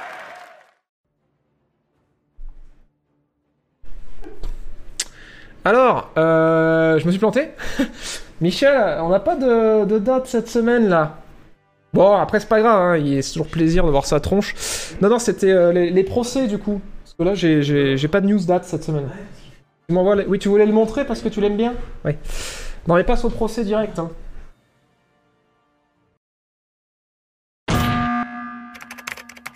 I'll answer the question. You want answers? You can't handle the truth!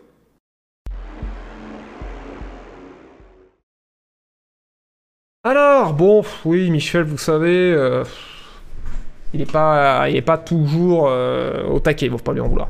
Quelques petits procès, monsieur, dame. Quelques petits procès. Euh, bonsoir à ceux qui viennent nous rejoindre.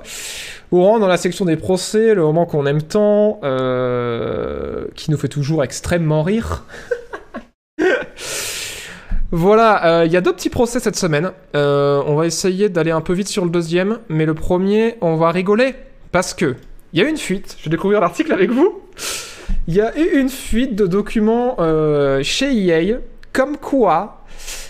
Alors, grosse surprise. hein. Alors là, asseyez-vous parce que je pense que vous y attendez pas. Euh, je- vous allez tomber des nues. hein. Vous allez tomber des nues. Mais il paraîtrait que volontairement, FIFA 2021 pousserait les joueurs vers les lootbox. Je sais, ça paraît incroyable. Je sais, ça paraît incroyable. On dirait pas comme ça, euh, de la façon dont le jeu est conçu, que on pousse les gens à acheter des packs de cartes en masse pour essayer d'avoir les meilleurs joueurs et avoir une équipe cohérente. Quand on lance le jeu comme ça, ça nous paraît pas tout de suite évident. Hein. C'est vraiment, je, vous tombez de, ouais, je sais, je sais. Moi aussi, quand j'ai vu ça, je me suis dit mais non, mais non. C'est pas vrai. Donc oui, oui, je suis, euh, je suis abasourdi comme vous. J'en reviens pas. J'en reviens pas. Euh, ça a leak. Voilà, ça a leak. C'est apparemment c'est confirmé en interne. Ce serait une action volontaire de la part de EA. Franchement, euh, ouais, non mais franchement c'est incroyable. Moi non plus j'y crois pas. Je me disais mais non mais pas EA et puis pas FIFA quoi. Pas FIFA. Je veux dire, On le sait tous que tous les procès pour les microtransactions et les loot enfin tous les procès pour les lootbox qu'ils prennent en ce moment, c'est pas du tout parce que euh, ils font de la merde avec leur jeu les microtransactions et qu'ils créent des dépendances euh, sur un jeu qui est même pas Peggy 18. Non non non, vraiment c'est je me disais c'est un hasard, c'est un hasard, ça peut pas être ça peut pas être de leur faute. bon voilà, hein, euh, on n'a même pas besoin de lire l'article en, en entier, mais oui, il y a un document qui a fuité comme quoi euh, voilà, euh, FUT serait euh, un des, une des pierres angulaires de, de tout le système, et c'est ce qui leur permettrait de pousser les gens vers les, vers les lootbox, et du coup de faire des thunes en masse. Enfin bref. Breaking news, hein, vraiment là, euh, pouf, personne ne s'y attendait. En fait, c'est génial parce que juste là, ils ont l'air cons maintenant. Mais, euh, mais oui, mais on le savait. Enfin, genre, c'est pour ça qu'ils prennent des procès. Même s'ils sont en mode. euh, non, non, mais c'est des. C'est pas des lootbox. C'est pas des. C'est pas une mécanique de casino. C'est une mécanique de surprise qu'elle a dit l'avocate de, de EA. Enfin, la représentante de EA.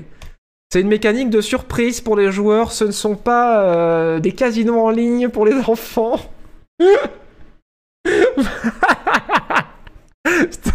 J'ai adoré la réaction du chat. Alors attendez, attendez, j'ai pas fini. attendez. elle me fait pas rire parce qu'il faut que que je termine. Parce que ce que vous savez pas, c'est qu'ils ont répondu, hein. Yeah, yeah. Et en fait, ils voudraient clarifier euh, qu'est-ce que veut dire le mot conversion dans euh, le le document qui a fuité. Parce qu'en fait, ils ont bien l'impression que tout le monde a un petit peu vite interprété euh, les documents qui ont fuité. Donc, ils voudraient dire, écoutez, on vous a expliqué que lootbox, ça veut pas dire casino en ligne, ça veut dire mécanique de surprise. Et là, bon, il y a des documents qui ont fuité, donc on voudrait redéfinir ce qu'on veut dire par conversion. Alors moi, je l'ai pas lu ça, donc je pense qu'on va bien rigoler. Alors, après ils ont un droit de réponse. hein. Prenez les popcorn. Alors, donc euh, Electronic Arts ont voulu clarifier la situation. Alors c'est en anglais, hein, je vous fais une traduction approximative. Alors bien sûr, je suis en train de l'article là, ils sont en train de, ils sont en train de rappeler qu'ils avaient eu le même délire sur les lootbox. Alors, euh, voilà, c'en est où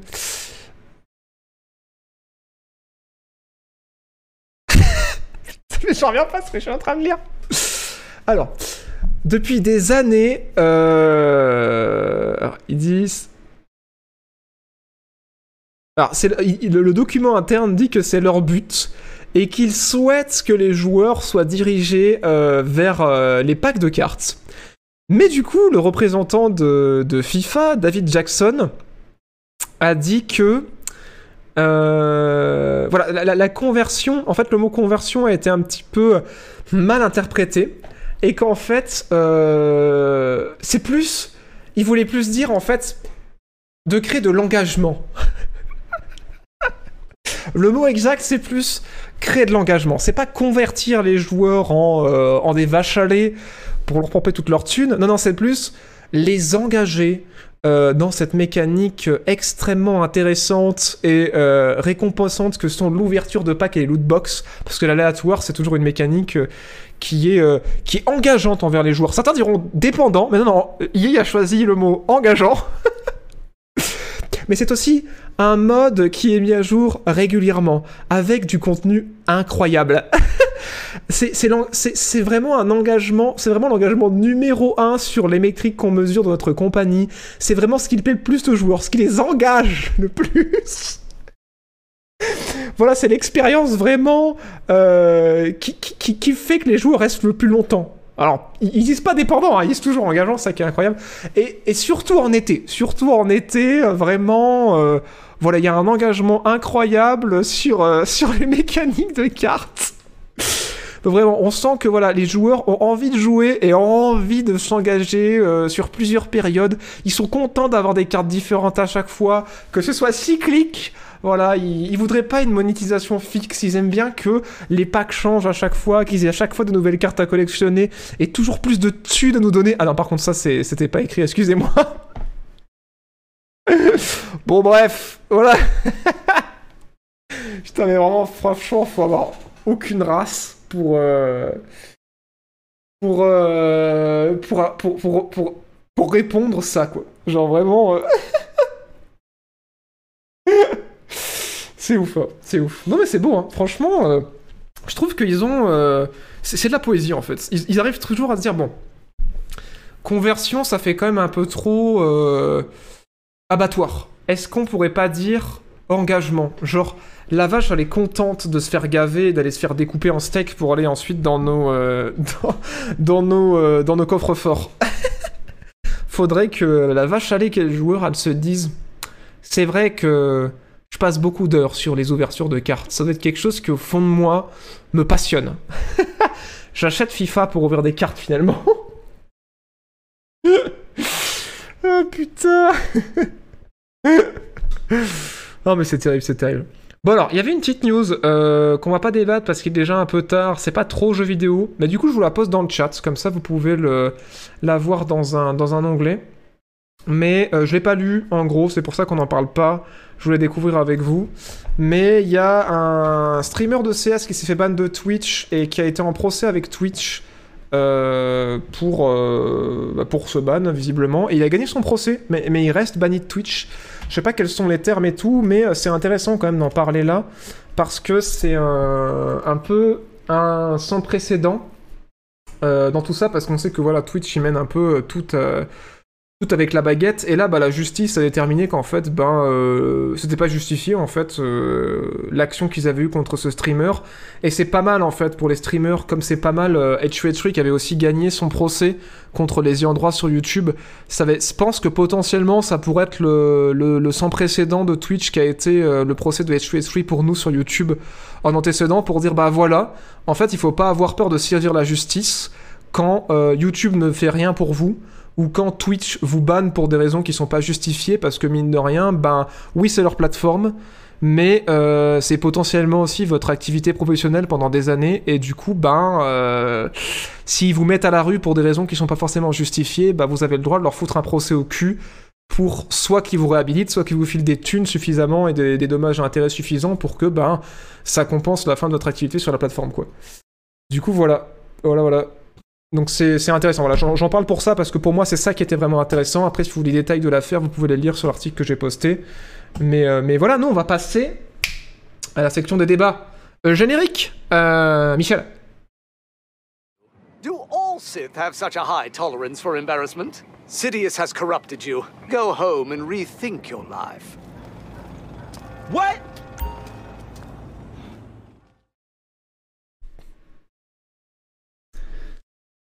Alors alors, on a quelques petites news. Euh, voilà, on devrait arriver à finir à peu près à l'heure. Euh, qui sont cool, qui sont plutôt cool. Ils sont bien mes génériques, hein. enfin les génériques de Michel, pardon. Le conseil d'hommes contre Twitch. Ouais, ouais, mais en vrai, il faudra que je me penche à cet article parce que ça, fait, ça m'intéressait plus, moi personnellement, que dans la bulle euh, actu jeux vidéo de cette émission. Je l'ai mis là, mais en vrai, ça concerne Twitch euh, particulièrement. Bon, Twitch, c'est lié aux jeux vidéo, mais c'était pas vraiment une actu jeux vidéo. C'est pour ça que je me suis pas arrêté dessus et, que je voulais poster. Euh, alors, première chose cool, euh, on en parlait, ça y est, c'est officiel. Si vous, si vous avez une Xbox et que vous voulez jouer à des jeux free-to-play en ligne, genre Fortnite, Warzone, vous avez désormais plus besoin d'avoir l'abonnement Xbox Live Gold. Vous avez besoin de l'abonnement Xbox Live Gold pour jouer aux jeux multijoueurs qui sont payants, mais pour tous les jeux free-to-play, c'est désormais officiel, plus besoin de payer un abonnement en plus de votre abonnement internet pour jouer en ligne euh, à des free-to-play. Voilà. Une petite nouvelle, s'il y a des, euh, des joueurs euh, Xbox dans le, dans le chat, je pense qu'ils seront contents. C'est une brève, je passe brièvement dessus. Et l'on attaque tout de suite. Le gros de l'actu, Battlefield. C'est parti. Alors, paf Des news, des news, mesdames et messieurs. Toutes les semaines, vous me cassez les couilles avec Battlefield. Et vous avez raison, je vous comprends, parce que Battlefield, en vrai, c'est trop cool. Euh, Battlefield se lance sur mobile. C'est pas pour tout de suite. C'est une annonce qui balance euh, en amont de l'annonce de Battlefield 6. Ce n'est pas Battlefield 6 et c'est pas du tout prévu pour cette année. On sait par contre que Battlefield 6 est prévu pour automne 2021. C'est cette année. Euh, ils vont communiquer à partir de mai. Ils vont potentiellement nous montrer des images, nous donner plein d'infos. Et ça, c'est le jeu de cette année, Battlefield 6, ça sort en mai, ça sortira probablement sur PC, sur console next-gen, mais ils ont annoncé que ce serait pas le seul Battlefield qui va sortir dans les deux années qui suivent, puisqu'ils ont un Battlefield mobile qui est en développement, qui est fait par Industrial Toys, donc c'est un développeur mobile, et DICE, euh, et que ça va sortir en 2022, pas de date plus précise, mais voilà, s'il y a des gens qui ont consommé du, du Call of sur, euh, sur mobile et qu'ils ont trouvé ça cool, il y aura peut-être sur... euh, Enfin, ça vous intéressera peut-être, mais en tout cas, ce sera une expérience euh, visiblement différente de Battlefield 6. Ça n'aura rien à voir, et ce sera un projet qui sera beaucoup moins ambitieux que Battlefield 6, parce que... Désormais, euh, on a le compte de, tous les gens qui, bossent sur, euh, euh, Battlefield 6. Et du coup, désormais, on a DICE, donc les papas de Battlefield qui bossent dessus. On a DICE Los Angeles qui a été renommé, je sais plus qui c'était, qui bosse dessus. On a Criterion, donc les mecs qui font. qui font. comment ça s'appelle Need for Speed et, euh, compagnie qui bossent dessus. On a aussi Electronic Arts Gothenburg qui les a rejoints et qui bosse dessus. Enfin, en gros, euh, là, clairement, du communiqué qu'a balancé euh, EA, c'est le Battlefield. Battlefield 6 va être le Battlefield le plus ambitieux et qui a reçu le plus de budget et les plus grosses équipes depuis l'existence de la franchise. Donc euh, Battlefield 6, euh, ça risque d'être insane quoi. Genre en termes de budget et en termes euh, d'envergure, ça va être un truc, ça va être un truc colossal. Franchement, j'ai l'impression qu'ils veulent refaire un Battlefield 1 quoi. J'ai l'impression qu'ils veulent re- re-attaquer violemment Call of sur le sur son territoire et qu'ils ont vraiment envie de, recréer ce qui s'était passé il y a quelques années où où euh, ils avaient réussi à bouffer une immense part des marchés de, Call of parce que Call of s'était vautré dans sa communication sur le Call of Duty qu'ils avaient, qu'ils sorti la même année, là c'était Modern Warfare je crois, qui s'était vautré dans sa com et du coup tous les joueurs de FPS multi étaient partis sur BF1. Après bien sûr on le sait, hein, c'est BF qui a fait une com euh, désastreuse sur BF5 et même si BF5 est très bien aujourd'hui, euh, voilà, ça a fortement impacté les ventes. Et avec le retour de Modern Warfare du côté de Call of, bah, c'est c'est Call of qui a repris le lead sur le marché. Mais là, on sent vraiment qu'ils ont l'intention de dire Ok, on a compris, euh, on a merdé en termes de com, mais euh, là, euh, on arrive quoi. Donc franchement. Et Infinity Warfare, pardon, Infinity War, Infinity War, pardon. C'était pas. C'était pas. C'était Infinity War, merci de m'avoir corrigé. Infinity Warfare, ouais, tout à fait. Voilà, voilà. Euh, ouais, moi je trouve que. On en parlera aussi dans... prochainement en vidéo. Mais euh, je trouve que BF5, euh, c'est pas mal maintenant. Je l'ai chopé pour 15 balles. Enfin. et il y a eu beaucoup de mises à jour. Ils se sont énormément calmés sur les, skins. Et ils ont fait beaucoup d'équilibrage. Ils ont ajouté beaucoup, beaucoup, beaucoup, beaucoup, beaucoup de contenu gratuitement. Et, euh, et je dois dire que ouais, j'ai commencé à jouer cet été et c'est pas mal. C'est pas mal, franchement. euh, si vous avez l'occasion de jeter un coup d'œil. En plus, maintenant il est dans le Game Pass parce qu'il est passé dans l'EA dans l'EA Play il y a quelques mois. Donc il est dans le Game Pass. Donc si vous voulez jeter un coup d'œil et que vous avez un abonnement, euh, allez-y. Moi je l'ai eu à 15 balles cet été, mais même maintenant c'est même plus la peine de l'acheter. hein. Genre prenez le EA Play pour un mois pour tester si vous voulez, ça coûte quoi 3 euros? Ou si vous avez déjà l'abonnement Game Pass sur PC et sur console, testez-le. Si, si, si vous trouvez que c'est de la merde, tirez-vous, mais, euh, mais au moins vous n'aurez pas dépensé grand-chose dessus. Et au pire des cas, si vous prenez l'abonnement EA Play et que vous trouvez ça pourri, faites Titanfall 2, voilà, hein Voilà, le Game Pass c'est 1€ le premier mois en plus, donc, euh, donc voilà, plus d'excuses. Donc ouais, allez-y, c'est pas mal, hein. franchement, euh, j'avoue que quand il est sorti, j'étais en mode ouais, un peu déçu et tout, c'est pas ouf ce qu'ils ont fait, mais ils se sont grave rattrapés, hein. ils ont beaucoup patché, c'est... Aujourd'hui c'est c'est vraiment pas mal. hein. Voilà, voilà. Euh, Ensuite, quelques petites news qui nous restent, euh, du positif mais pas que. BF1 tout le monde le BF5. Alors moi qui ai joué aux deux, euh, BF1 je l'ai trouvé ouf dès la sortie jusqu'à ce que j'ai arrêté d'y jouer.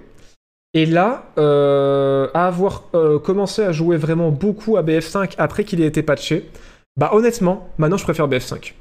Maintenant je préfère BF5 parce que il y a la possibilité de, de relever les alliés au niveau de l'escouade, il y a la possibilité de renforcer les points. En fait, il y a un côté beaucoup plus tactique qu'on n'a pas sur BF1 que, que je kiffe. Euh, Il y, a- vraiment... euh, Et puis la Seconde Guerre mondiale, c'est vraiment trop bien. Les nouvelles maps euh, dans le Pacifique, elles sont ouf. Enfin, on est dans les, on est dans les barques, t'as l'impression d'être dans le soldat Ryan, quoi. Genre, tu pilotes les barques de débarquement, t'arrives sur les plages, t'as tout le monde qui descend des barques. Enfin, c'est ouf. Il y a le retour de Wake Island aussi, c'est C'est vraiment très très cool. Et vraiment, ils ont fait du très très bon boulot.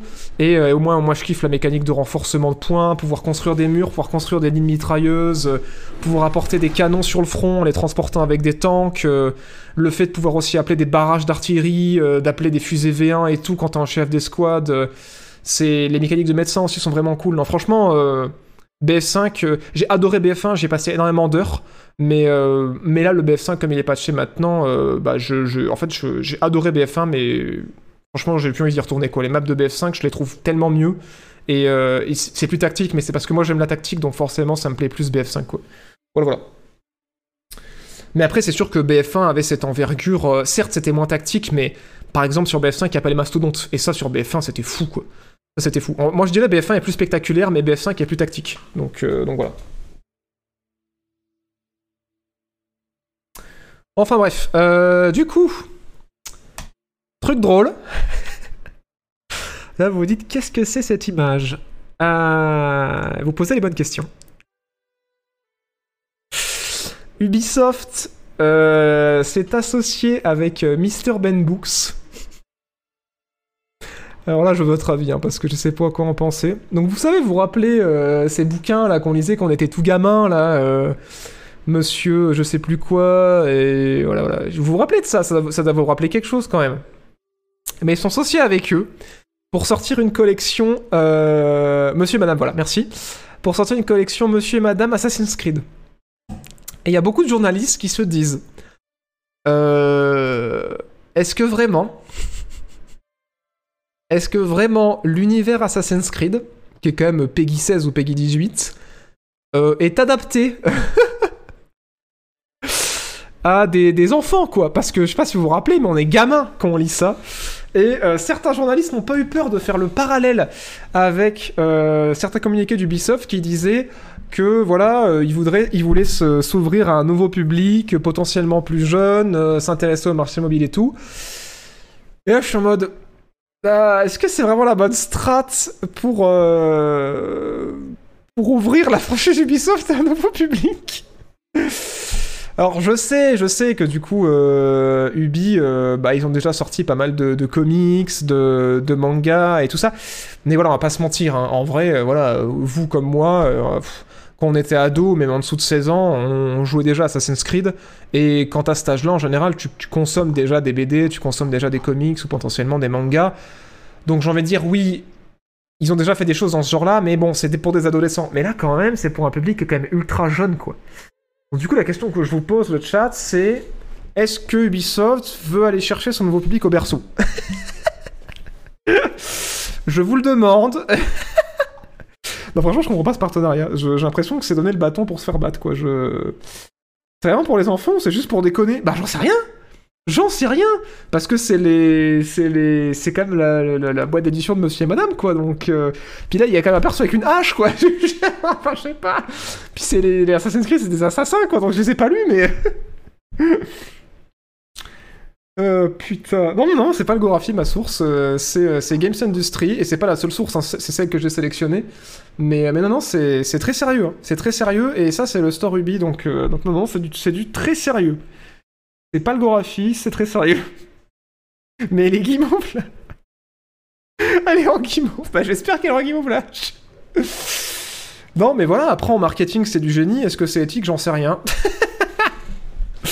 Non, mais après, ouais, je pense que le- les gens qui ont eu cette idée, euh, ouais, je sais pas. Bon, en vrai, j'en sais rien. Ils font ce qu'ils veulent chez Ubisoft. C'est aussi la, responsabilité des parents de, de pas acheter n'importe quoi euh, niveau jeux vidéo et niveau littérature à à leurs enfants. Mais euh, mais bon, je sais pas. En vrai, en vrai, je, je vois bien gros comme un camion. C'est quelqu'un lito de chez Ubi qui s'est dit Oh putain, c'était bien les monsieur et madame quand on était petits. Oh, vous savez ce qui serait trop marrant Ce serait que euh, on fasse un partenariat avec monsieur et madame. euh, en plus, voilà, euh, en France c'était grave populaire et tout. Puis voilà, on est une boîte française quand même et tout. Du coup, on les appelle. On les appelle. Oh, vous voulez faire un partenariat avec nous? Ah bah ouais, pourquoi pas. Et du coup, ça sort. Et il y a personne qui a pris du recul deux secondes pour se dire Assassin's Creed, la franchise d'Assassin. Peggy 16, euh, quand même, non, je sais pas. voilà, euh, voilà, voilà, je sais pas, enfin bref. moi, ça m'a fait sourire, donc je voulais partager ça avec vous. Je sais que je suis toujours un petit peu euh, médisant, satirique, certains diront. Mais voilà, ça m'a fait sourire cette petite news. ça a coûté pas trop pour le 1er avril. J'en sais rien, je dis Peggy 16 parce qu'ils sont peut-être pas tous Peggy 18, mais oui, je pense qu'ils doivent être Peggy 18, ouais. Voilà, voilà. Du génie. Après, les, euh, gosses, les premiers jeux qu'ils achèteront Ubi, bah c'est ça, c'est qu'en termes de marketing, c'est trop intelligent, mais en termes d'éthique, bon, ça se pose là, quoi. C'est sûr que quand t'es gamin, tu te rappelles le petit bonhomme avec la capuche blanche et puis la petite dame avec la hache. Quand tu grandis, euh, bah t'as envie de jouer peut-être Assassin's Creed derrière, hein. mais bon, après, euh, est-ce que c'est du marketing éthique? J'en sais rien. Dans les jeux, au lieu de faire des trucs qui n'ont rien à voir avec la licence, c'est pas faux. C'est pas moi qui l'ai dit, c'est pas moi qui l'ai dit. Monsieur et Madame Peggy 18. Monsieur et Madame Hitman bientôt. enfin bref. Bon, petite euh, news euh, euh, avant qu'on passe sur une news positive pour, euh, pour terminer cette émission. Humble Bundle ne vont plus nous donner la possibilité de donner 100% des jeux qu'on achète chez eux à la charité. Voilà, ça fait chier. Ça fait chier, même si je comprends, euh, parce que j'adore Humble Bundle. Ça fait des années que, que, je, que, que je suis ça, quoi. Et, euh, et franchement, ça, casse les couilles parce que, en fait, c'est un, Pour ceux qui connaissent pas, c'est un site qui vous propose de vous faire gagner plein de jeux euh, si vous donnez euh, une somme. Donc, par exemple, pour 1 euro, vous avez droit à 3 jeux. Si vous donnez 5 euros, en général, vous avez droit à un peu plus de jeux, genre 5 jeux.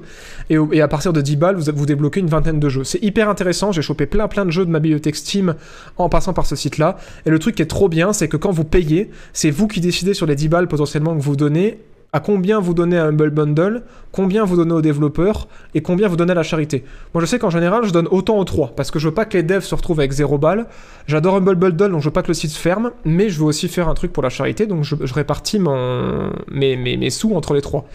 Et sauf qu'à mon avis, il y a trop de gens qui mettent le taquet à 100% pour la charité. Du coup, Humble se retrouve avec zéro thune à chaque fois. Euh, les devs aussi. Du coup, je pense qu'ils doivent galérer à convaincre des devs de passer par leur plateforme parce que du coup, ça leur apporte rien, à part euh, de la communication parce qu'ils passent sur le site. Et, du coup, ça fait chier parce que bah, maintenant, en fait, ils vont mettre d'office le, le maximum du trigger qu'on pourra mettre euh, pour la charité à 15%. Et je trouve ça dommage parce que c'est vrai que bah moi, pff, 33%, je trouvais ça pas mal, c'est ce que je mettais d'habitude, et là 15% c'est vraiment peu. Et du coup, bah, ça place Humble comme toujours un site cool parce que du coup, bah, tu, tu verses quand même 15% à la, charité, sur tous les sites que tu sur ce, sur tous les jeux que tu achètes sur ce magasin, donc c'est cool. Mais bon, c'est dommage parce que 15% c'est pas beaucoup, mais après, je comprends que derrière, euh, s'ils arrivent plus à attirer des gens sur leur site parce qu'ils arrivent plus à avoir des bundles avec des jeux cool, je comprends que qu'il faut qu'il faut renouveler quoi. Parce que c'est vrai que dernièrement les Humble Bundle euh, ça faisait un moment qu'on n'avait pas eu des grosses franchises ou des gros gros jeux donc euh, donc je peux comprendre quoi. Ouais c'est vrai que ça aurait été cool mais je pense qu'on se rend pas compte c'est que maintenant bah les développeurs ils ont pas envie de venir sur ton store si tu leur alignes pas des billets quoi. C'est réaliste quoi parce que ben ils vont brader leur jeu en fait. Humble Bundle encore une fois c'est pour 10 balles tu chopes une dizaine de jeux.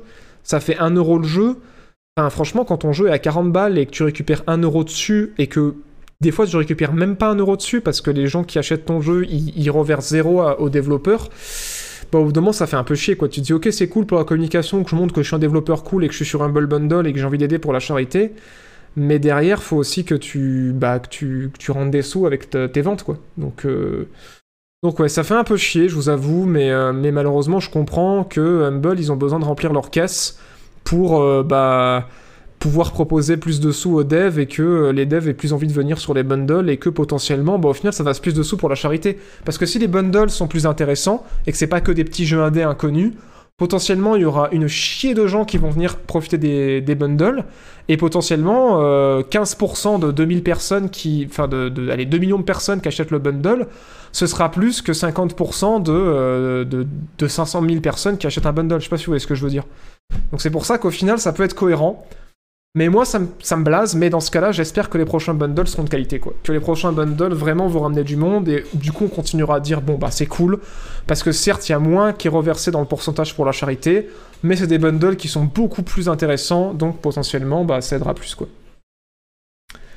Mais bon, 5 euros x 100 000 personnes, ça commence à faire une somme, tu vois, donc en vrai, ok, en réalité, ouais, c'est ce que j'étais en train de dire, ouais, ce que j'étais en train de dire. Les prochaines salles Steam, c'est le 22 avril, ça a fuité. Ça a fuité, il y a- ça a il a pas longtemps.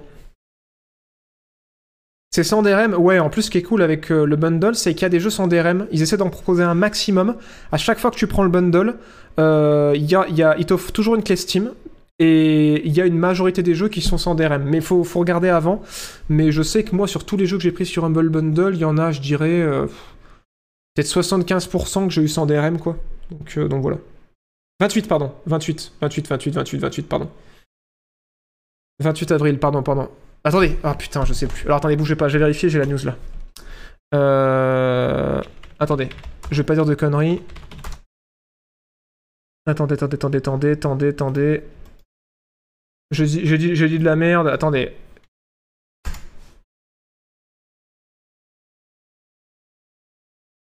Euh, non, attendez, c'est pas là que je suis. Alors attendez, bougez pas. Je vais vous retrouver le truc. Euh, il y a deux heures. Il était où l'article? Non, c'est pas là. Quelqu'un l'info dans le chat, je la veux bien, mais non, ça, je crois que c'est le mois prochain, c'est peut-être le 22 mai, alors j'ai peut-être une connerie. Putain, j'aurais dû sauvegarder la news. Au con. Au con, je vais pas la retrouver.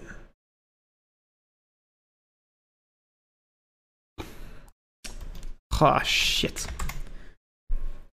30 avril Ouais, peut-être, peut-être le 30 avril.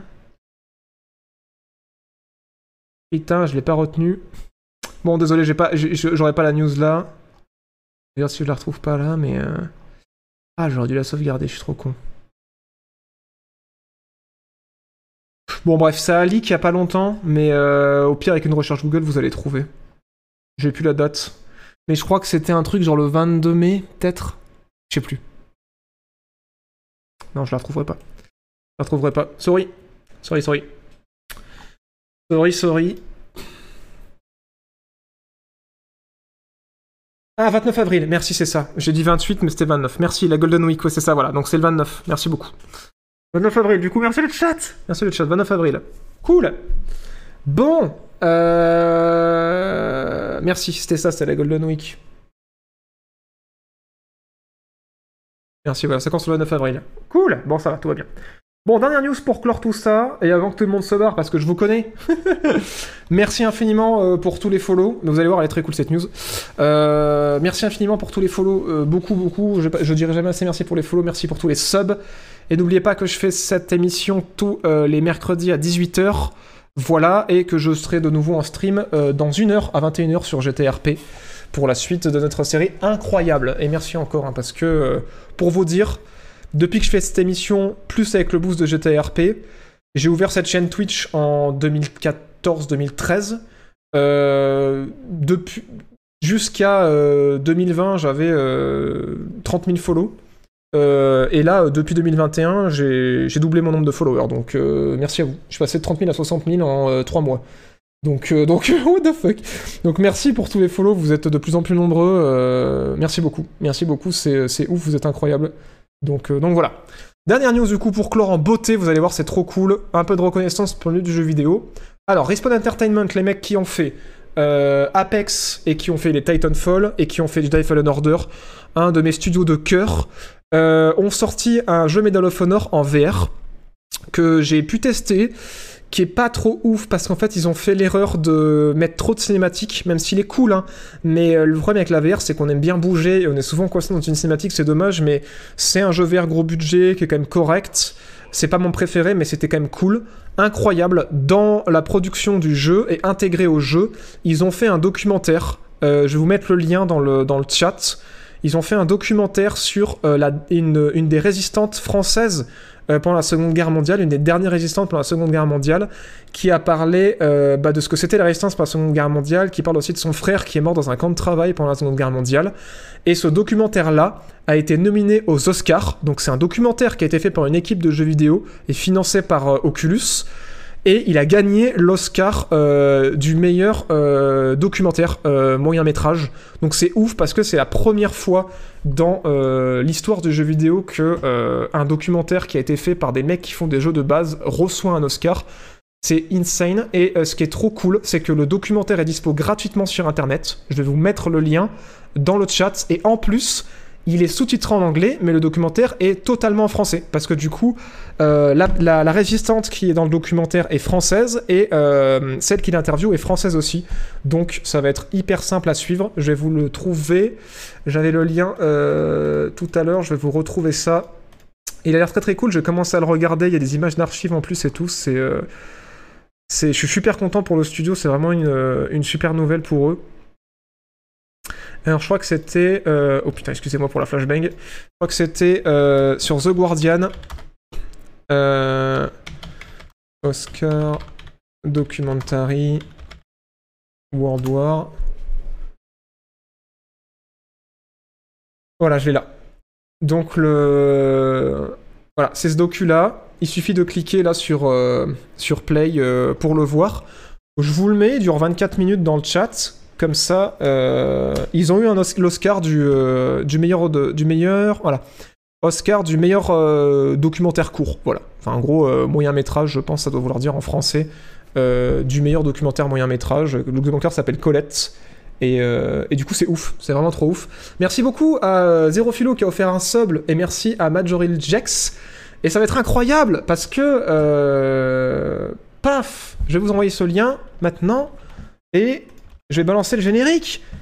Je vais vous balancer le générique pour vous remercier. Parce que j'ai un petit générique, vous allez voir, c'est trop bien. Pour remercier tous les gens qui ont fait un don et tous les subs. Et moi, sur ce, je vous dis à tout à l'heure. Et si vous revenez pas tout à l'heure, vous le savez, je vous donne rendez-vous mercredi prochain à 18h. Vendredi pour la prochaine vidéo. Et sinon, je vous donne rendez-vous au prochain. Chou